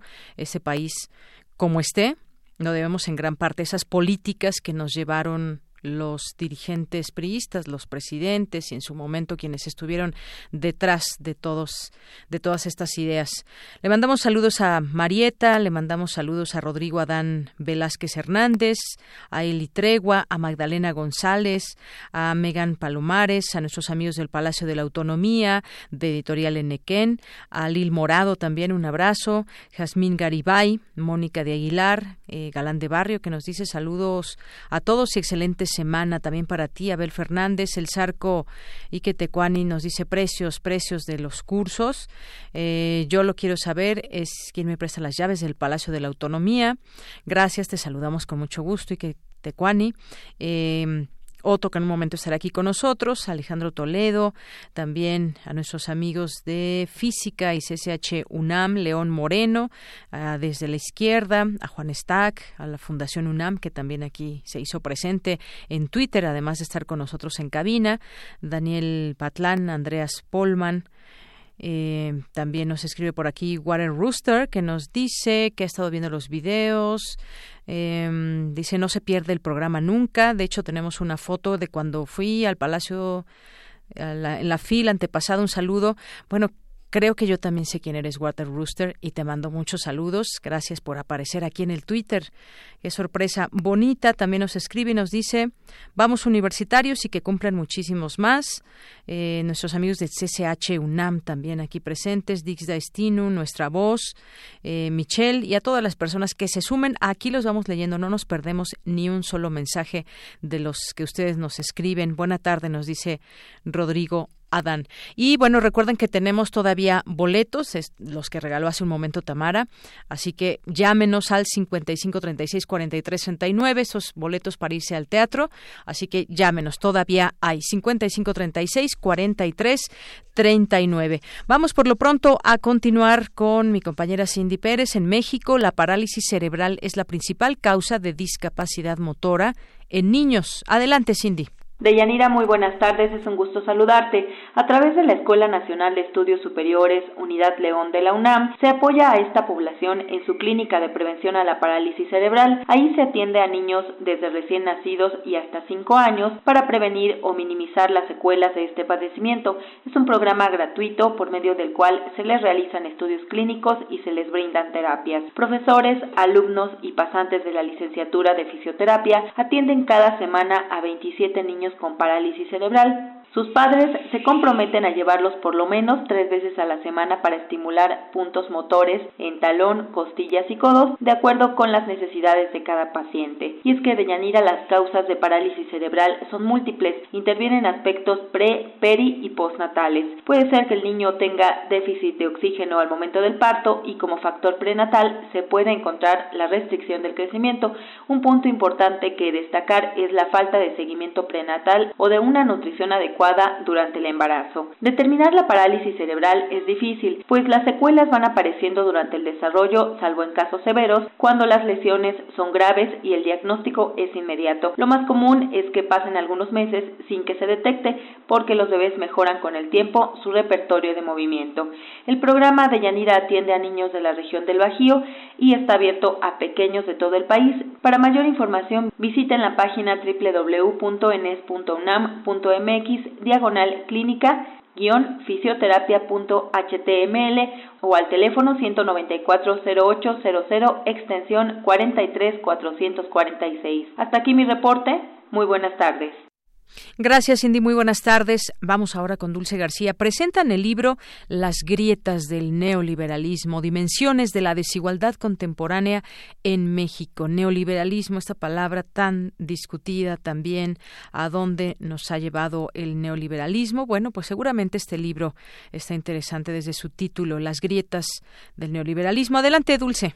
Muy buenas tardes al auditorio de Prisma RU. Al presentar el libro Neoliberalismo, Desigualdades Políticas Neoliberales, México, Ciudadanía, Fragmentación Social, Segregación Espacial y Desigualdad Educativa, en la Casa de las Humanidades, Alberto Asís Nasif, investigador del Centro de Investigaciones y Estudios Superiores en Antropología Social, señaló que desde muy diversas metodologías se puede ver por qué continúa este problema desde hace muchos años en nuestro país. Y creo que el libro ofrece, en efecto, una una visión eh, de, conjunto que nos puede llevar como a entender que estamos frente a un problema de, muchísima eh, complejidad. Y entonces cuando uno lee el libro y los diversos planteamientos se da cuenta de, este, de este tema, de que hay que verlo todo eh, de arriba para abajo en todas las dimensiones, como una especie de, de gran este, armado arquitectónico para medio empezar a entender de qué se trata el tema. Por su parte, María Cristina Bayón, coordinadora de la obra, dijo que el texto trata de brindar un análisis de las formas en las que un problema histórico había sido asumido en México, como lo es el de la desigualdad. Es el resultado de este, un seminario institucional que tuve la oportunidad de, este, de coordinar en el Instituto de Investigaciones Sociales entre 2015 eh, y 2016. Lo que se hizo fue invitar y donde además los de colegas, bueno, asistían estudiantes de distintas instituciones, discutir un poco cuáles eran las formas que habían asumido, que había asumido un problema histórico en México como el de la desigualdad después de más de 30 años de políticas neoliberales, por eso se llama eh, las grietas del neoliberalismo. Este es el reporte. Muy buenas tardes. Gracias, gracias Dulce. Muy buenas tardes. Porque tu opinión es importante, síguenos en nuestras redes sociales, en Facebook como Prisma RU y en Twitter como arroba PrismaRU. Queremos escuchar tu voz. Nuestro teléfono en cabina es 55 36 43 39. Internacional RU. Nueve migrantes consiguieron desembarcar del Open Arms este lunes. La ONG española logró que dos mujeres que necesitan atención especializada hayan sido evacuadas junto a sus familias. Malta se ha hecho cargo del traslado en helicóptero. Miles de manifestantes bloquean el aeropuerto de Hong Kong y forzaron a la cancelación de todos los vuelos. Ante esta medida, el gobierno de China endurece el tono y ve signos de terrorismo en las protestas, tras un fin de semana que ha dejado a al menos 45 heridos. Este domingo en las elecciones primarias de Argentina, Alberto Fernández, candidato presidencial de la coalición Frente de Todos, ha conseguido más del 47% de los votos frente al 32% del presidente Mauricio Macri. Un resultado mucho más alto de lo esperado que lo pone casi en la victoria en los comicios de octubre. No venimos acá a restaurar un régimen, venimos a acá para crear una nueva Argentina que tome en cuenta las mejores experiencias, que termine con este tiempo de mentiras y que le dé a los argentinos un horizonte mejor para el futuro. Cristina Fernández. Este lunes el peso argentino se derrumbó tras la derrota del presidente Mauricio Macri, quien anoche prometió a los argentinos que redoblará sus esfuerzos para intentar revertir la situación en octubre. El nivel de dificultades que hemos tenido estos últimos años que enfrentar, dificultades enormes que tuvimos que enfrentar, ha llevado a que, bueno, que haya mucha angustia, mucha duda, pero insisto, estoy acá, como dije en el primer día, para ayudarlos, estoy acá porque amo este país, en Guatemala ganó el partido de la derecha. El conservador Alejandro Yamatei será el nuevo presidente al ganar en segunda vuelta las elecciones con el 59.13% de los votos. Una de las propuestas del nuevo mandatario es la pena de muerte para combatir la inseguridad. Pero la verdad que el objetivo se cumplió. Hoy, de veras, con un nudo en la garganta, 12 años después, vengo a decirles, para mí, este humilde servidor, este humilde ciudadano de Guatemala, va a ser un inmenso honor ser el presidente del país al que amo tanto. Con audios de Euronews, las breves internacionales con Ruth Salazar. Gracias, Ruth Salazar. Y bueno, pues estamos hablando de las noticias internacionales y entre estas, pues está lo que sucede entre México y Estados Unidos, que suceden muchas cosas, muchísimas cosas, pero pues recibimos de pronto críticas por todo lo que pasa con el narcotráfico de parte de nuestro vecino país, que a su vez también le surte de armas a México y domina el tráfico a grupos criminales de México. Eh, hoy se publica en el Excelsior, se publicó un reportaje amplio y creo que bien vale la pena que podamos seguir platicando de este tema en algunos, eh, el día de mañana lo retomaremos, porque mientras Estados Unidos exige a México reforzar su lucha antinarco, también es el principal proveedor de armas para traficantes de droga. De las 201 mil pistolas, revólveres, rifles y escopetas que autoridades mexicanas han decomisado la última década, la mayor parte fue fabricada en Estados Unidos o importada de manera legal a ese país. Estas armas de fuego se venden desde miles en establecimientos ubicados en las ciudades fronterizas de San Diego, Laredo, McAllen y El Paso. Eh, bueno, el paso este escenario donde hubo una reciente masacre contra hispanos que dejó 22 muertos. Ese arsenal es el mismo que el crimen organizado usa en su disputa contra otros grupos delictivos y también contra las autoridades, lo que ha causado la mayor parte de las más de 250 mil muertes violentas ocurridas en los últimos 13 años en México. Así que, pues, es una tarea pendiente para México, para Estados Unidos también. ¿Cómo frenar este tráfico de armas? Es importante. Bueno, cómo frenar también el tráfico de drogas, por supuesto, pero el de armas también, porque para preservar todo este asunto de las drogas y el tráfico y las y cómo llega a Estados Unidos, pues tiene que ver sí con México, pero tiene que ver con un consumo que hay allá y con un consumo de drogas allá y con un consumo también de, de armas aquí en, en, México, por otra parte. Es decir, hay una, una compaginación en, estos, en estas situaciones donde se puede hacer esto porque hay criminales mexicanos y del otro lado pues también hay gente que, que está surtiendo armas de manera ilegal. Pero retomaremos este tema mañana. Hay datos muy interesantes que eh, se revelan y que bien vale la pena platicar. Por lo pronto, vamos ahora a hablar de esta falla que hubo eh, en donde cientos de miles de usuarios de tarjetas bancarias reportaron el sábado fallas en los sistemas de cobro en establecimientos comerciales en la Ciudad de México, en Querétaro, en Guadalajara, en Monterrey, entre otras ciudades. Hablemos del tema con Fabián Romo Zamudio, que es director de Sistemas y Servicios Computacionales en la Dirección General de Cómputo y Tecnologías de Información y Comunicación, la DGTIC de la UNAM. ¿Qué tal, Fabián? ¿Cómo estás? Muy buenas tardes. ¿Qué tal? ¿Cómo estás? Bien, gracias.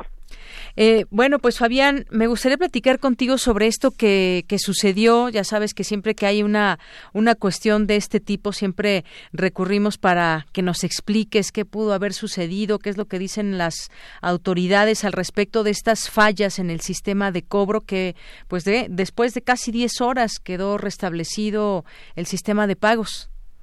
Pues sí, de lo que sabemos, lo que alcanzamos a saber al respecto de esta falla del pasado eh, día sábado, es que en efecto una de las operadoras de lo que son los sistemas de, de, tarjetas de crédito, eh, Prosa, que ya tiene muchos años operando en el país desde aquellas tarjetas Carnet y demás, ¿no? Para, para concentrar todo lo que son los, los pagos de tarjeta de crédito y de débito, tuvo una falla en su centro de datos en Santa Fe. Entonces, la falla que declaran es una falla eléctrica, y esto fue lo que propició que fundamentalmente los varios de los sistemas o de los servicios que da esta empresa a diversas instituciones bancarias no solamente de tarjeta de crédito también de débito inclusive también de los lo que son los eh, cajeros automáticos entre algunos otros ya muy particulares de las eh, de los bancos pues se vieron afectados durante buena parte del día sábado Así es. Y bueno, en redes sociales, como sabrás, se hizo también una serie ahí de comentarios, de quejas. Todo el mundo estaba pues tratando de saber qué, qué pasa. Los bancos decían que estaban experimentando problemas técnicos sin, digamos, especificar qué es lo que sucedía. Esto nos puede llevar, digamos, a otro tipo de, de, situaciones. Es decir, eh, por ejemplo, ahora Conducef está haciendo un llamado, una recomendación para que se verifique si hay algunos cobros que se pudieron haber hecho. Eh, eh, con las tarjetas que se utilizaron de crédito o, de débito. Esto, digamos, ¿cómo, ¿cómo se enlazan todas estas situaciones? Bueno, normalmente lo que sucede, e, e, el sistema que opera Prosa es algo muy parecido a los sistemas, otro tipo de sistemas de compensaciones y comunicación bancarias, como puede ser el que ya famoso también del año pasado por algunos problemas que presentó el sistema del SPEI. A diferencia del sistema SPEI que depende del Banco de México, eh, que es donde lo que eran las antiguas cámaras de compensación para, bueno, yo voy a transferir mil pesos a un usuario de tu banco y tú me debes mil doscientos de otro usuario de banco, entonces nada más intercambiamos doscientos, ¿no? Por eso se llama la, la cámara, se llamaba la cámara de compensación. Space funciona muy similar, ¿no? O sea, va a llevar un libro de mayor, digamos, electrónico en donde estaba haciendo esto.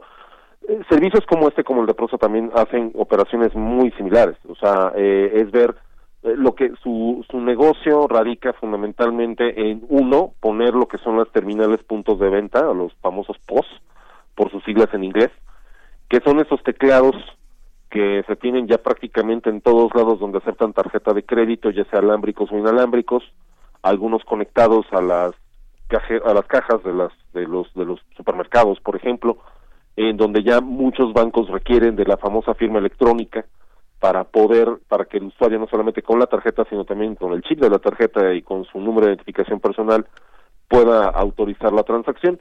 Y entonces esta comunicación la recibe vía eh, este red, puede ser a través de comunicación celular, eh, 3G, 4G, o a través de la propia red de, datos de la, del, del eh, comercio, recibe la solicitud del pago y PROSA lo que hace es verificar que eh, no esté en las bases de datos boletinado eh, la tarjeta como una tarjeta que está que debe de declinarse porque no tiene crédito o tiene un vencimiento de pagos. Sí. Entonces, los bancos proporcionan esta información precisamente a estos operadores para entonces determinar lo que hace muchísimos años, que seguramente muchos de tus radioescuchas ya son muy jóvenes y nunca llegaron a ver ni las máquinas planchadoras de tarjetas, ¿no? que eran muy famosas, sí. como se hacían los pagarés a mano, eh, y que además sacaban un librito este, que tenían todas las cajeras en los autoservicios para verificar si la tarjeta no estaba boletinada por este por robo, por extravío o definitivamente porque estaba había caído en vencimiento de pagos.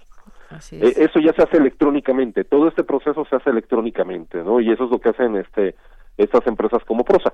En efecto, el problema que se tiene es que ya está, se está dependiendo ya tanto de la parte electrónica que muchas veces, eh, pues toda esta verificación que se hacía y demás, este, entre los libros y los las planchas de las tarjetas y demás, pues ya ya viene eh, sobrando, pero a la vez eh, si no se tiene una comunicación, como ya lo vivimos el, el sábado pasado, pues también nos quedamos ahora sí sin de plano pagar, o sea, ya, ya no había opción, ¿no? Y esa es la principal afectación que se tiene, y como bien se mencionaba por parte de la Conducef, que también calculó eh, un ex titular de, de esa comisión, aproximadamente en cerca de 16 mil millones de pesos la afectación económica por las transacciones que no se pudieron hacer o completar en este durante el sábado, incluso servicios que se llaman de, de, transacción electrónica netamente, por ejemplo, las que están basadas en las apps eh, de transporte, por ejemplo, eh, que también no pudieron dar el servicio a algunos porque simple y sencillamente la tarjeta pues no pasaba, ¿no? Este famoso término de la tarjeta no pasa.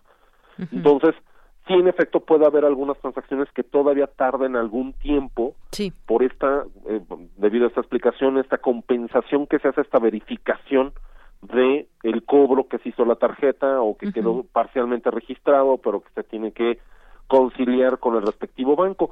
Eso por un lado, y por el otro que pues no vayan a existir cobros dobles, ¿no? O sea, no va a existir por ahí un, cobro que se pasó dos veces y fue registrado dos veces como exitosa la transacción cuando no se verificó con el operador del servicio de, cobro de tarjetas y que entonces pudiera pudiera causar alguna afectación al usuario. Yo creo que estas son las dos primeras recomendaciones, ¿no? Verificar que sus cargos, si se los hicieron, estén correctamente eh, declarados así en su aplicación del banco en el cual tengan su tarjeta de crédito y a la vez que no vayan a tener algún cobro adicional por intentos adicionales de perdón por el término, planchado de tarjeta que no viene al caso, ¿no? Que no, que no fueron exitosos. Y, aquí la gran pregunta también era de pronto, ¿esto tuvo que ver con algún hackeo o no, algún ataque cibernético en especial o simplemente fue una falla? Porque, digo, de, de momento, pues se piensan muchas cosas, como traía esa colación este caso en su momento de SPAY, pues fue algo así. ¿Esto entonces podremos descartar o no esa posibilidad?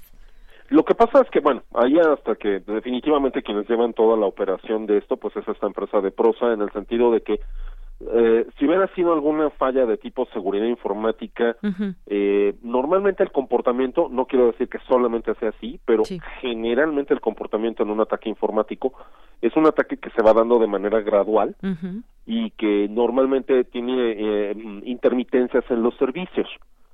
Eh, son muy raros los casos de ataque informático donde un servicio se declina por completo, o sea, totalmente dado de baja, cero comunicación. Eh, lo que sucedió aquí, al menos lo que reportaron algunas instituciones financieras y poco tiempo después, hacia la media tarde del sábado, el propio Prosa lo dijo en un comunicado, es que tuvo una afectación en su centro de datos y después se dijo que había sido una falla eléctrica.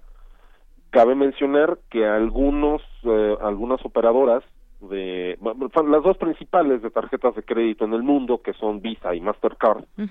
Este ya habían eh, notificado algunas instituciones bancarias en el pasado al respecto de la certificación del centro de datos de la empresa no algunas observaciones sobre la certificación.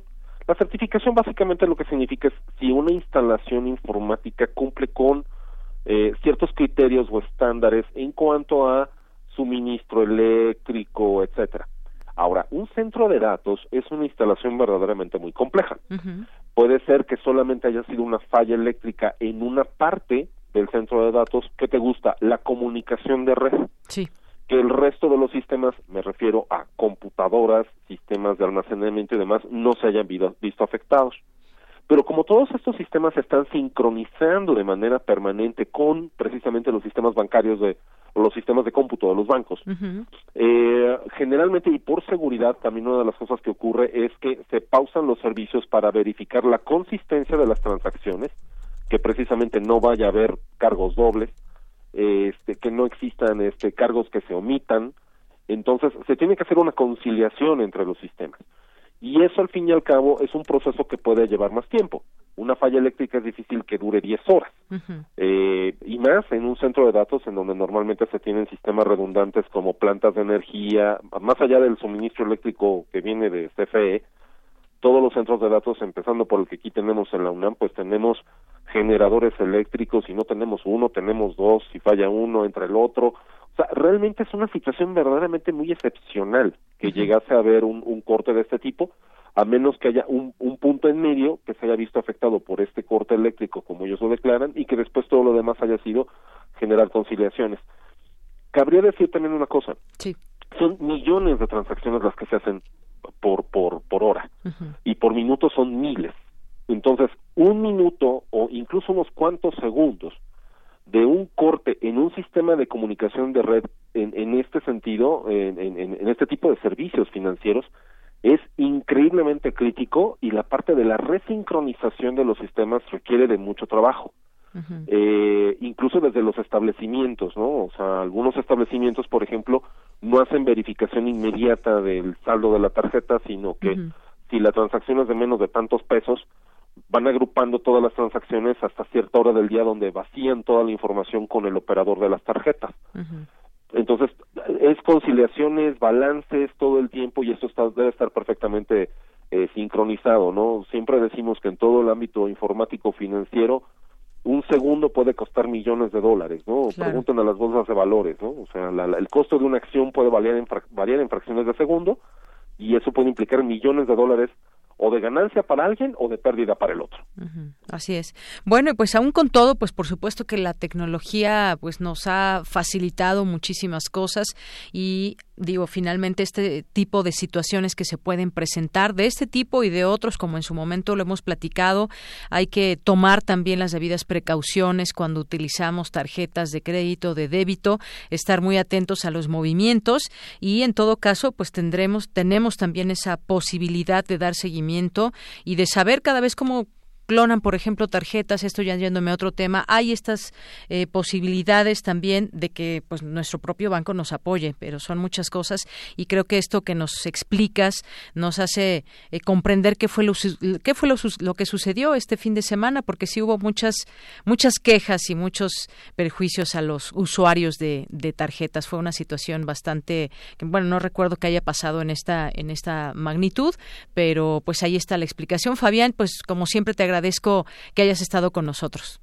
Al contrario, gracias por la invitación y como siempre las recomendaciones a los usuarios de ser muy conservadores en el uso de todo este tipo de instrumentos porque si bien como dices nos lo facilita, también hay que tomar las, las medidas. No debemos siempre confiar tanto en las cosas, hay que tener siempre un plan B para algo. Muy bien. Bueno, pues seguimos hablando en otro momento de otros temas. Por lo pronto, Fabián, muchas gracias. Gracias a ustedes, que tengan buena tarde. Hasta luego, muy buenas tardes. Fue Fabián Romo Zamudio de la DGTIC de la UNAM con todo este tema de lo que sucedió el sábado pasado. Continuamos. Relatamos al mundo. Relatamos al mundo. Porque tu opinión es importante, síguenos en nuestras redes sociales, en Facebook como Prisma RU y en Twitter como arroba PrismaRU.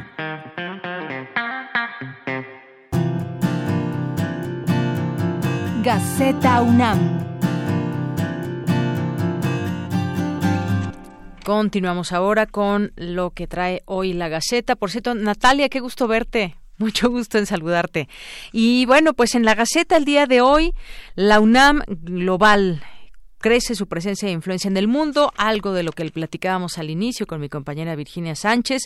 Por otra parte, en comunidad, la matrícula de la UNAM sin precedente, más de 356 mil alumnos. Este incremento, producto de la diversidad de oferta y del esfuerzo de los grupos colegiados. Hubo más estudiantes en esta ocasión que pues tienen en sus manos una gran, gran oportunidad. Eh, también hoy entre las páginas de Gaceta UNAM podemos eh, ver distinción a tabla artística de los elementos. Víctor Duarte, primer lugar, un certamen donde participaron académicos de Armenia, Ucrania, Alemania, Francia, Australia y Polonia entre los países. Y aquí nos eh, ofrecen la imagen ganadora, ciclos en espacio, tiempo y química. En otro tema, en academia, prevalece en México política de exterminio contra indígenas. La mayoría, al migrar, encuentra mejores oportunidades de empleo. 15 millones de compatriotas sufren racismo pobreza y condiciones adversas que dificultan su participación en la vida nacional, dice Andrés Medina de Antropológicas. En otro tema, energía sustentable es opción contra el cambio climático. En otra página, células más resistentes, método reduce el estrés oxidativo, puerta abierta para futuros tratamientos contra enfermedades como cáncer o el Alzheimer. En, otras, eh, en otro tema, la guerra comercial Estados Unidos-China afectaría el bolsillo de los mexicanos, naciones desarrolladas con mayores efectos en su recuperación económica, señalan Alicia Girón y César Salazar, economistas. En otro tema, desarrollan agroquímicos para proteger jitomate. La agricultura enfrenta pérdidas importantes por ataque de plagas, microorganismos y más cosas.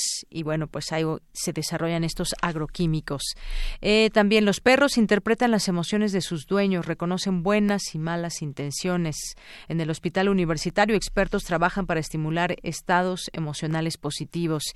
Y en cultura, Mazatlanica entre lo humano y lo animal. El MUAC presenta un lugar imaginario creado por la artista plástica Fritzia Irizar.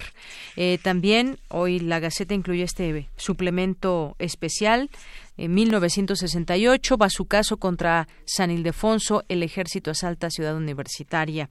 Es lo que trae el día de hoy también en sus páginas y como todos los lunes también las actividades que hay de nuestra casa de estudios, que son muchas, tomen nota de ellos y también pues arte con desechos decora la FES Cuautitlán, un grupo, el grupo Escuadrón Banca moldea basura metálica de pupitres, escritorios, puertas y puertas de baño, todo un trabajo que hacen ahí desde la FES Cuautitlán.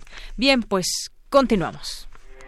Porque tu opinión es importante, síguenos en nuestras redes sociales, en Facebook como Prisma RU y en Twitter como arroba PrismaRU. Queremos escuchar tu voz. Nuestro teléfono en cabina es 55 36 43 39.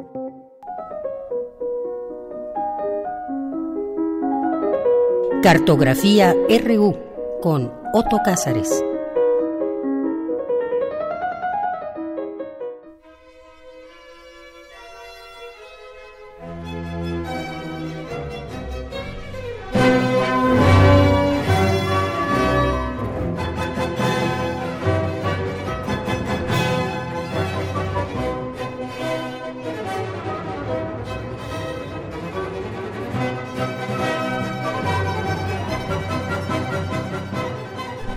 Cáceres, bienvenido, muy buenas tardes. ya estamos en cartografía. Encantado de compartir estos micrófonos contigo, querida Deyanira, de saludar a nuestros radioescuchas.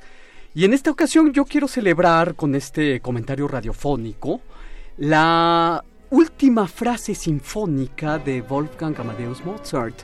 Porque Mozart terminó la sinfonía número 41, la llamada Júpiter, el 10 de agosto de 1788, hace 231 años. Y precisamente lo que estábamos oyendo hace algunos segundos. Y estamos escuchando Seguimos escuchándolo, es cierto. Es, son las notas milagrosas del cuarto movimiento de la eh, Sinfonía número 41, que es el que recibe la indicación del molto alegro, el muy alegre movimiento último de la última sinfonía de Mozart. Sinfonía es una palabra interesantísima. La inventaron, como tantas otras cosas, los pitagóricos, que eran expertos en matemáticas, en geometría, en música y en acústica. Para los seguidores de Pitágoras de Samos, el cielo, todo él, era un instrumento musical. Las esferas y los astros, al moverse, producían música.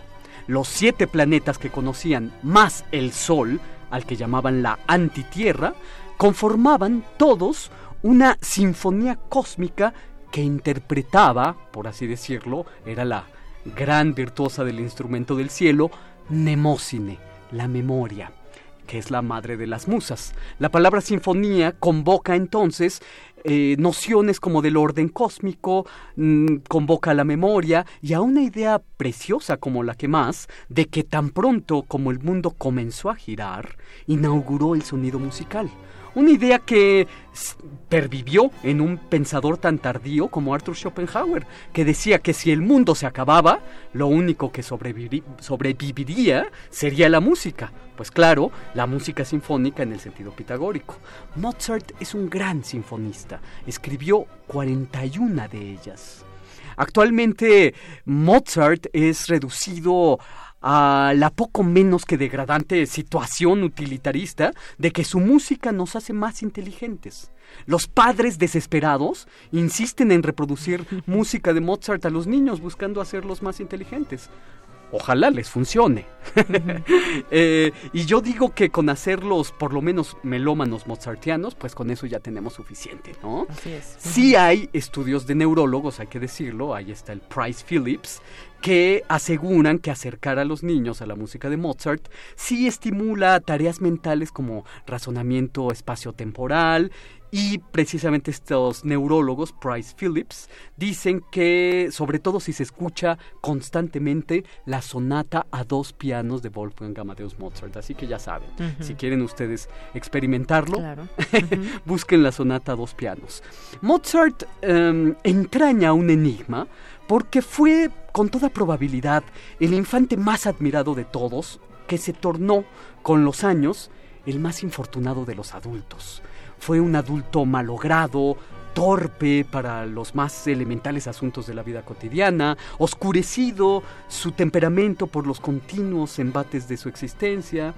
Se sabe muy bien que a los tres años, Wolfgang vio cómo su padre le daba clases de violín a su hermanita Marianne, Nanerl, como él la llamaba, que también era genial, hay que decirlo, y que también como él era precoz. Marianne y Wolfgang hermanitos fueron muy unidos, compartían un lenguaje secreto y hasta los últimos años de la vida de Mozart se mandaban cartas con un encantador lenguaje lúdico y amoroso. Hay cartas escritas por Mozart a su hermanita, escritas en remolino que había que girar para leer, o habían cartas escritas al revés para ser leídas en el espejo o escritas de abajo para arriba, en fin, todos con un lenguaje muy lúdico. Yo a veces pienso a Mozart como si se tratara de un experimento, como si hubiera sido el chimpancé estudiado en el laboratorio de la ilustración europea. ¿A qué me refiero con esto? Bueno, es que el niño Mozart de cinco años fue estudiado por un miembro de la Royal Academy, eh, la Real Sociedad de Londres, esa asociación de los más eminentes científicos, filósofos naturales como se les llamaba entonces, y este individuo que lo, eh, que lo estudiaba dijo lo siguiente a sus pares científicos en un reporte. Imaginen ustedes a un niño que pueda leer con un solo parpadeo al mismo tiempo tres comentarios filológicos. Uno está escrito en griego, otro está escrito en hebreo y otro en etrusco. Dice este individuo, cuando lo imaginen no podrán estar ni siquiera cerca de lo que este niño es capaz. Hasta ahí acaba la cita de este investigador de la Royal Society. En otra ocasión, para que nos demos cuenta de la precocidad y genialidad de este niño, este niño admiradísimo, malogrado en la adultez, esto lo cuenta Stendhal, el autor de Rojo y Negro, La Cartuja de Parma, entre otras obras, en una corte alemana. Los espectadores del prodigioso chamaco que tocaba una espineta, el antecesor del piano, comenzaron a rumorear desde sus asientos que con toda seguridad el anillo que el niño portaba en el dedo poseía un sortilegio demoníaco. Así que todos los cortesanos comenzaron a abandonar aterrados el salón donde Mozart tocaba y lo dejaron solo. Esta inocente y risible anécdota yo creo que parece la metáfora de la existencia de Mozart. Mozart al final se quedará solo. Si Mozart hubiera muerto a los 17 años de edad, creo que hubiera muerto como el más amado y admirado de los músicos. No murió y los sinsabores de la adultez comenzaron. 1787 es un buen año para Mozart. Tiene en, 1787 31 años y escribe las óperas Don Giovanni y Las bodas de Fígaro. Pero en 1788, ya de 32 años, solamente le quedan a Mozart tres años de vida. En ese momento, las cortes europeas consideraban la música de Mozart difícil. la consideraban muy rápida, con muchas notas como para ponerles, decían ellos, atención a todas ellas. No encontró Mozart eh, ningún lugar en alguna corte, como si encontraron lugar Franz Joseph Haydn o Christoph Willibald Gluck, sus ilustres contemporáneos, Paisiello o Antonio Salieri incluso. Mozart estaba, por lo tanto, como un freelance con todo lo que esto significa, viajando de Praga a Londres, de Londres a Italia, de Italia a Viena, estaba buscando dar conciertos o a veces incluso dirigiendo las obras de otros compositores. 1788 es el año en que Mozart estaba enmarañado con préstamos, con créditos, eh, estaba endeudado hasta la coronilla. Em, y sucede que en el verano de 1788, por estas fechas, estaba apremiado por las necesidades y Mozart tiene que agendar urgentemente conciertos aquí y allá. Y para no llegar a estos conciertos con música ya escuchada anteriormente, compone como un relámpago tres sinfonías, una detrás de la otra, las tres sinfonías milagrosas que serán sus últimas sinfonías. Fíjense en esta secuencia creadora y díganme ustedes si no es milagrosa. El 26 de junio 1788, Mozart da por terminada la Sinfonía 39, la conocida como el Canto del Cisne. Un mes después, el 25 de julio, Mozart da por terminada la Sinfonía número 40, que es probablemente la más célebre de todas sus sinfonías. Y algunos días después, el 10 de agosto de 1788, Mozart da punto final a su última sinfonía, la número 41, y que recibe posteriormente el nombre de Sinfonía Júpiter. En el verano de hace 231 años, hay, por así decir, una jugada maestra del destino. Eh, fueron compuestas con la intención, intención de sorprender a sus escuchas con un nuevo repertorio, pero se consagra lo imprevisto.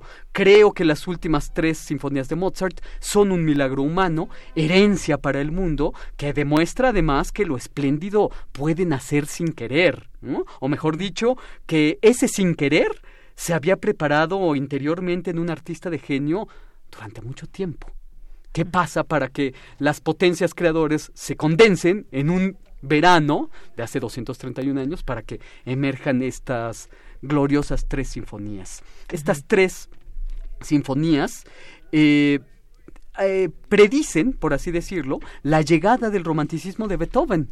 Cuando Mozart muere, Beethoven tiene 22 años. Y Beethoven, desde luego, será mucho más denso y catedralicio que su antecesor, porque noten ustedes que mientras Mozart escribió 41 sinfonías, pues Beethoven, como se sabe, solamente escribe 9. Y después Brahms escribirá solamente 4. Este tríptico de Mozart, el tríptico sinfónico, parece anticipar también el desenlace de su existencia, que ocurrirá, como he dicho, tres años después. Estas sinfonías se vuelven, para decirlo con la afortunada expresión de Rafael Argullol, tomadoras de las tinieblas. Se intuye tragedia, pero Mozart la trasciende, teje la esperanza al tiempo que danza con el sinsabor. El cuarto movimiento de su última sinfonía, Júpiter, que es el que estamos oyendo, es uno de los momentos más prodigiosos de la historia de la música. Sintetiza la música del pasado y hace una premonición de la música del porvenir. Mientras escuchamos la Sinfonía número 41, esta se vuelve una realidad momentánea, fragilísima, de plenitud, como el amor es una imagen reflejada en el agua que puede deshacerse en cualquier momento. Pero la Sinfonía 41, que se terminó el 10 de agosto de 1788, da forma a nuestra conciencia. No sé si nos hacemos más inteligentes, pero sí más conscientes. Mozart, que es el ángel que teje sinfonías de memoria. Y esto es lo que yo tengo que decir este lunes 12 de agosto de 2019. Pues muchísimas gracias, como siempre, Otto. Hay que escuchar a Mozart y hay que escuchar muchas cosas que nos hagan pues cambiar desde dentro porque eso además nos inspira y tratar de entender un poco qué pasaba en la mente de estos genios por ejemplo pues es muy complicado pero pero algo pasó que dejaron huella para siempre por los siglos de sí, los sin duda, sin duda, sin duda. Hay un libro que se llama 1791, el último año de Wolfgang Amadeus Mozart, y es uno de los años más eh, productivos en los que todavía un mes antes de su muerte, de su enigmática muerte, porque aún no se ha dicho la última palabra, a pesar de que las investigaciones continúen, la producción de Mozart y la viveza con la que acometía sus producciones, pues era enorme, de modo que un mes después en que muere, pues es eh, sorprendente cómo de,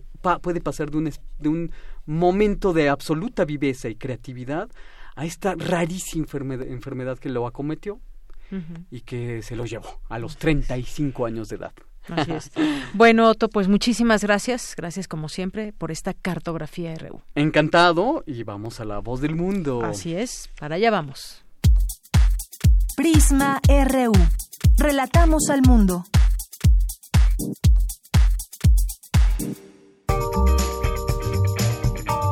Sala Julián Carrillo presenta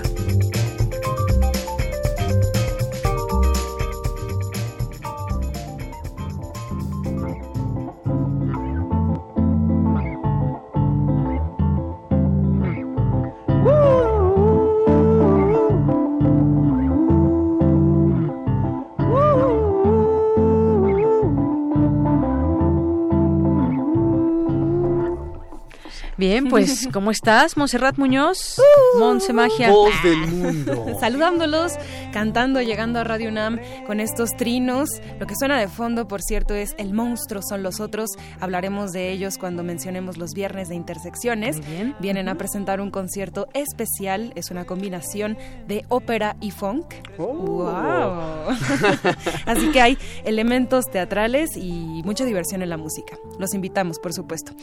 Deyanira, Otto Cázares, equipo de Prisma RU, por supuesto, a nuestra audiencia ya en el 96.1 de FM, a todos quienes han alguna vez visitado Radio Universidad, a todos quienes son parte también de nuestra programación, les queremos hacer como todos los lunes una atenta invitación, una cariñosa invitación aquí a la sala Julián Carrillo de Radio UNAM. Estamos en Adolfo Prieto número 133 y aquí es donde vibra el corazón de nuestras instalaciones en este mes de lunes a viernes. Wellness Corran por lápiz, corran por papel, anoten en su celular los que tengan ahí su celular a la mano, porque toda la cartelera está imperdible. Primero, les hacemos también la doble invitación a que puedan consultar la programación en el Facebook de la página de la Sala Julián Carrillo. Si nos dan like y son cuentavientes de esa red social, pues tienen contenido exclusivo como videos, ensayos, algunas de las puestas en escena que les compartimos en transmisión en vivo, las pruebas de sonido con las bandas y pues también respondemos dudas y comentarios por ejemplo, no tenemos estacionamiento, que es algo que siempre nos preguntan. la entrada es libre y también, pues, eh, siempre preguntan, ¿qué hay hoy? Entonces, para enterarse de eso, la portada del Facebook es el, nuestro, nuestra síntesis, síntesis si te lo dije. Síntesis. Ahí está. Gracias. Que además es una página que los que trabajamos en Radio UNAM deberíamos ver, Exacto. ¿verdad? bueno, entonces, de vez en cuando. para todas y para todos, like a la sala Julián Carrillo. Hoy tenemos teatro con una obra que es original de Daniel García. Actúa Napoleón Glockner, un personaje que a lo mejor reconocerán de algunas telenovelas. Es una obra muy potente, se llama El Encuentro. Y al decir esto, pues también es mencionar y considerar a los portadores de VIH. Esto es una obra que es eh, creación de un actor joven y en esta historia se encuentra, justo de ahí el nombre, con un actor mayor, con un personaje de, de edad avanzada que vive en un río y a través de una historia también de amor entre los dos personajes descubren cómo pueden vencer la ausencia del padre y también homenajear a la vida a través de, mm, bueno, a pesar de ser portadores de un virus que ha consumido muchas vidas en, en, el globo. Entonces, vengan, por favor, es una obra imperdible y también pues de un sentimentalismo muy, muy arraigado en la ausencia del padre, sobre todo. Estos, entre comillas, y en inglés, daddy issues, que se diría. Bien, los, te, eh, los martes tenemos teatro, es una obra llamada Por Confianza. Imaginen que en un país ficticio, nada parecido a México, hay dos cárteles que se enfrentan y entre el cártel de Doña X y el cártel del Güero hacen una, una serie de, eh, pues, de tramas entretenidas de bailes, de algunos retratos y pasajes también de violencia, pero a través de una compañía joven que es Peregrino Teatro. Entonces todos bailan en algún momento, se dicen muchos chistes y también se ponen en la mesa temas muy fuertes. Entonces vengan a conocer el desenlace de Por Confianza porque es una pentalogía, es decir, la quinta parte de una obra que ya tenía varios fragmentos anteriores. Sin embargo, cada uno se puede disfrutar por separado y les aseguro que además de reírse van a salir también reflexivos al respecto de esta situación en el país que pues también es una situación social. Los miércoles de Cineclub tenemos al Festival Macabro. Tenemos en este miércoles función a las 4, a las 6 y a las 8. Presentamos algunos cortometrajes de leyendas y ensoñaciones. También el programa de cortometrajes Antesala al Desastre. Y al finalizar, Carnaval de Almas. Estas son las funciones. También, por supuesto, los invitamos con un asterisco en nuestra cartelera, un evento muy especial, porque este fin de semana, el, el sábado en especial, tendremos la proyección del maratón vampiresco que les habíamos mm. ah, mencionado. ok, entonces, ¿están listos para descubrir las películas? Venga, la revelación. Suenan trompetas. Festival Macabro, Maratón de Cine presenta El vampiro de Polidori. Sábado 17 a las 21 horas empezamos con Entrevista con el vampiro.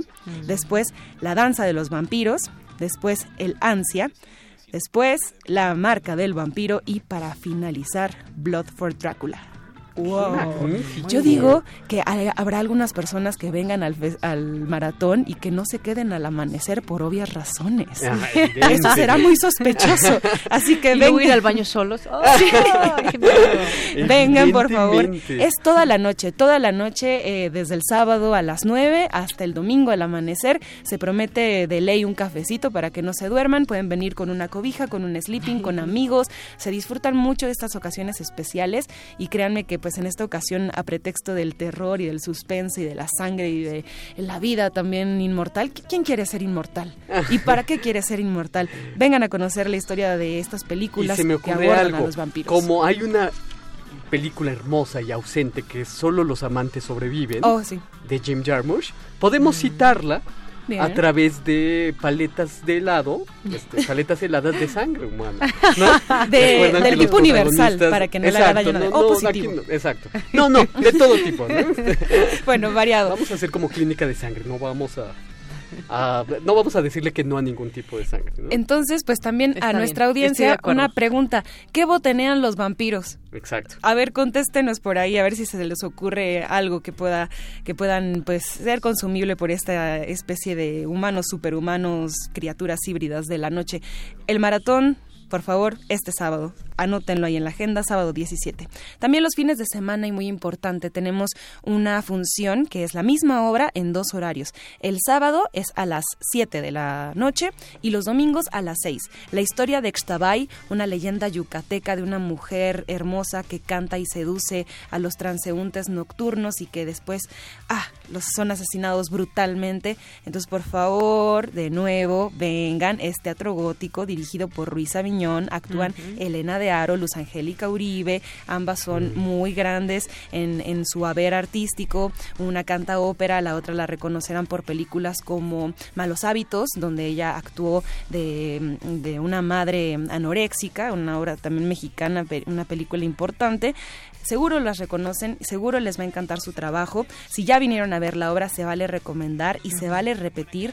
Xtabay sábados y domingos aquí en la sala Julián Carrillo.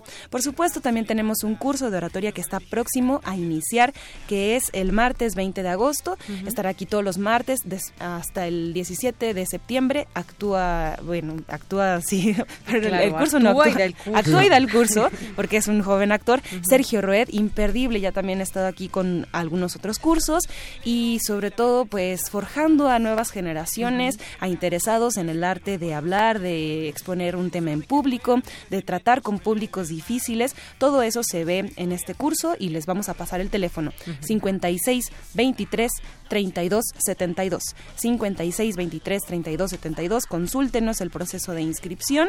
Y por supuesto no tendríamos que faltar ahí de mencionar los jueves con sensatez y cautela una obra comiquísima sobre un asesinato y dos amigos que intentan encubrir las situaciones pues siempre es un, algo paradójico venir a hablar como de temas fuertes, pero realmente la sala lo toca con mucha diversidad. Por supuesto, viernes de intersecciones con el monstruo son los otros y así nos vamos like a la sala. Con eso nos vamos a despedir escuchando eso y bueno, le mandamos saludos a Diana que le gustó mucho la narración Gracias, Diana, por el comentario, sí. Eh, también por ahí a Bimael, el zarco, prodigioso chamaco, te dice. Y, ahí que Tecuani nos dice algo de los baños, que ahorita se los leo. Oh, bueno, con esto nos despedimos. Muchísimas gracias a todos los el próximo Asistan a la sala Julián Carrillo. Claro que sí, son las 13 en punto, nos vamos. De de sangre. A nombre de todo el equipo, soy de, de Yanira Morán. Muy buena tarde, buen provecho y hasta mañana.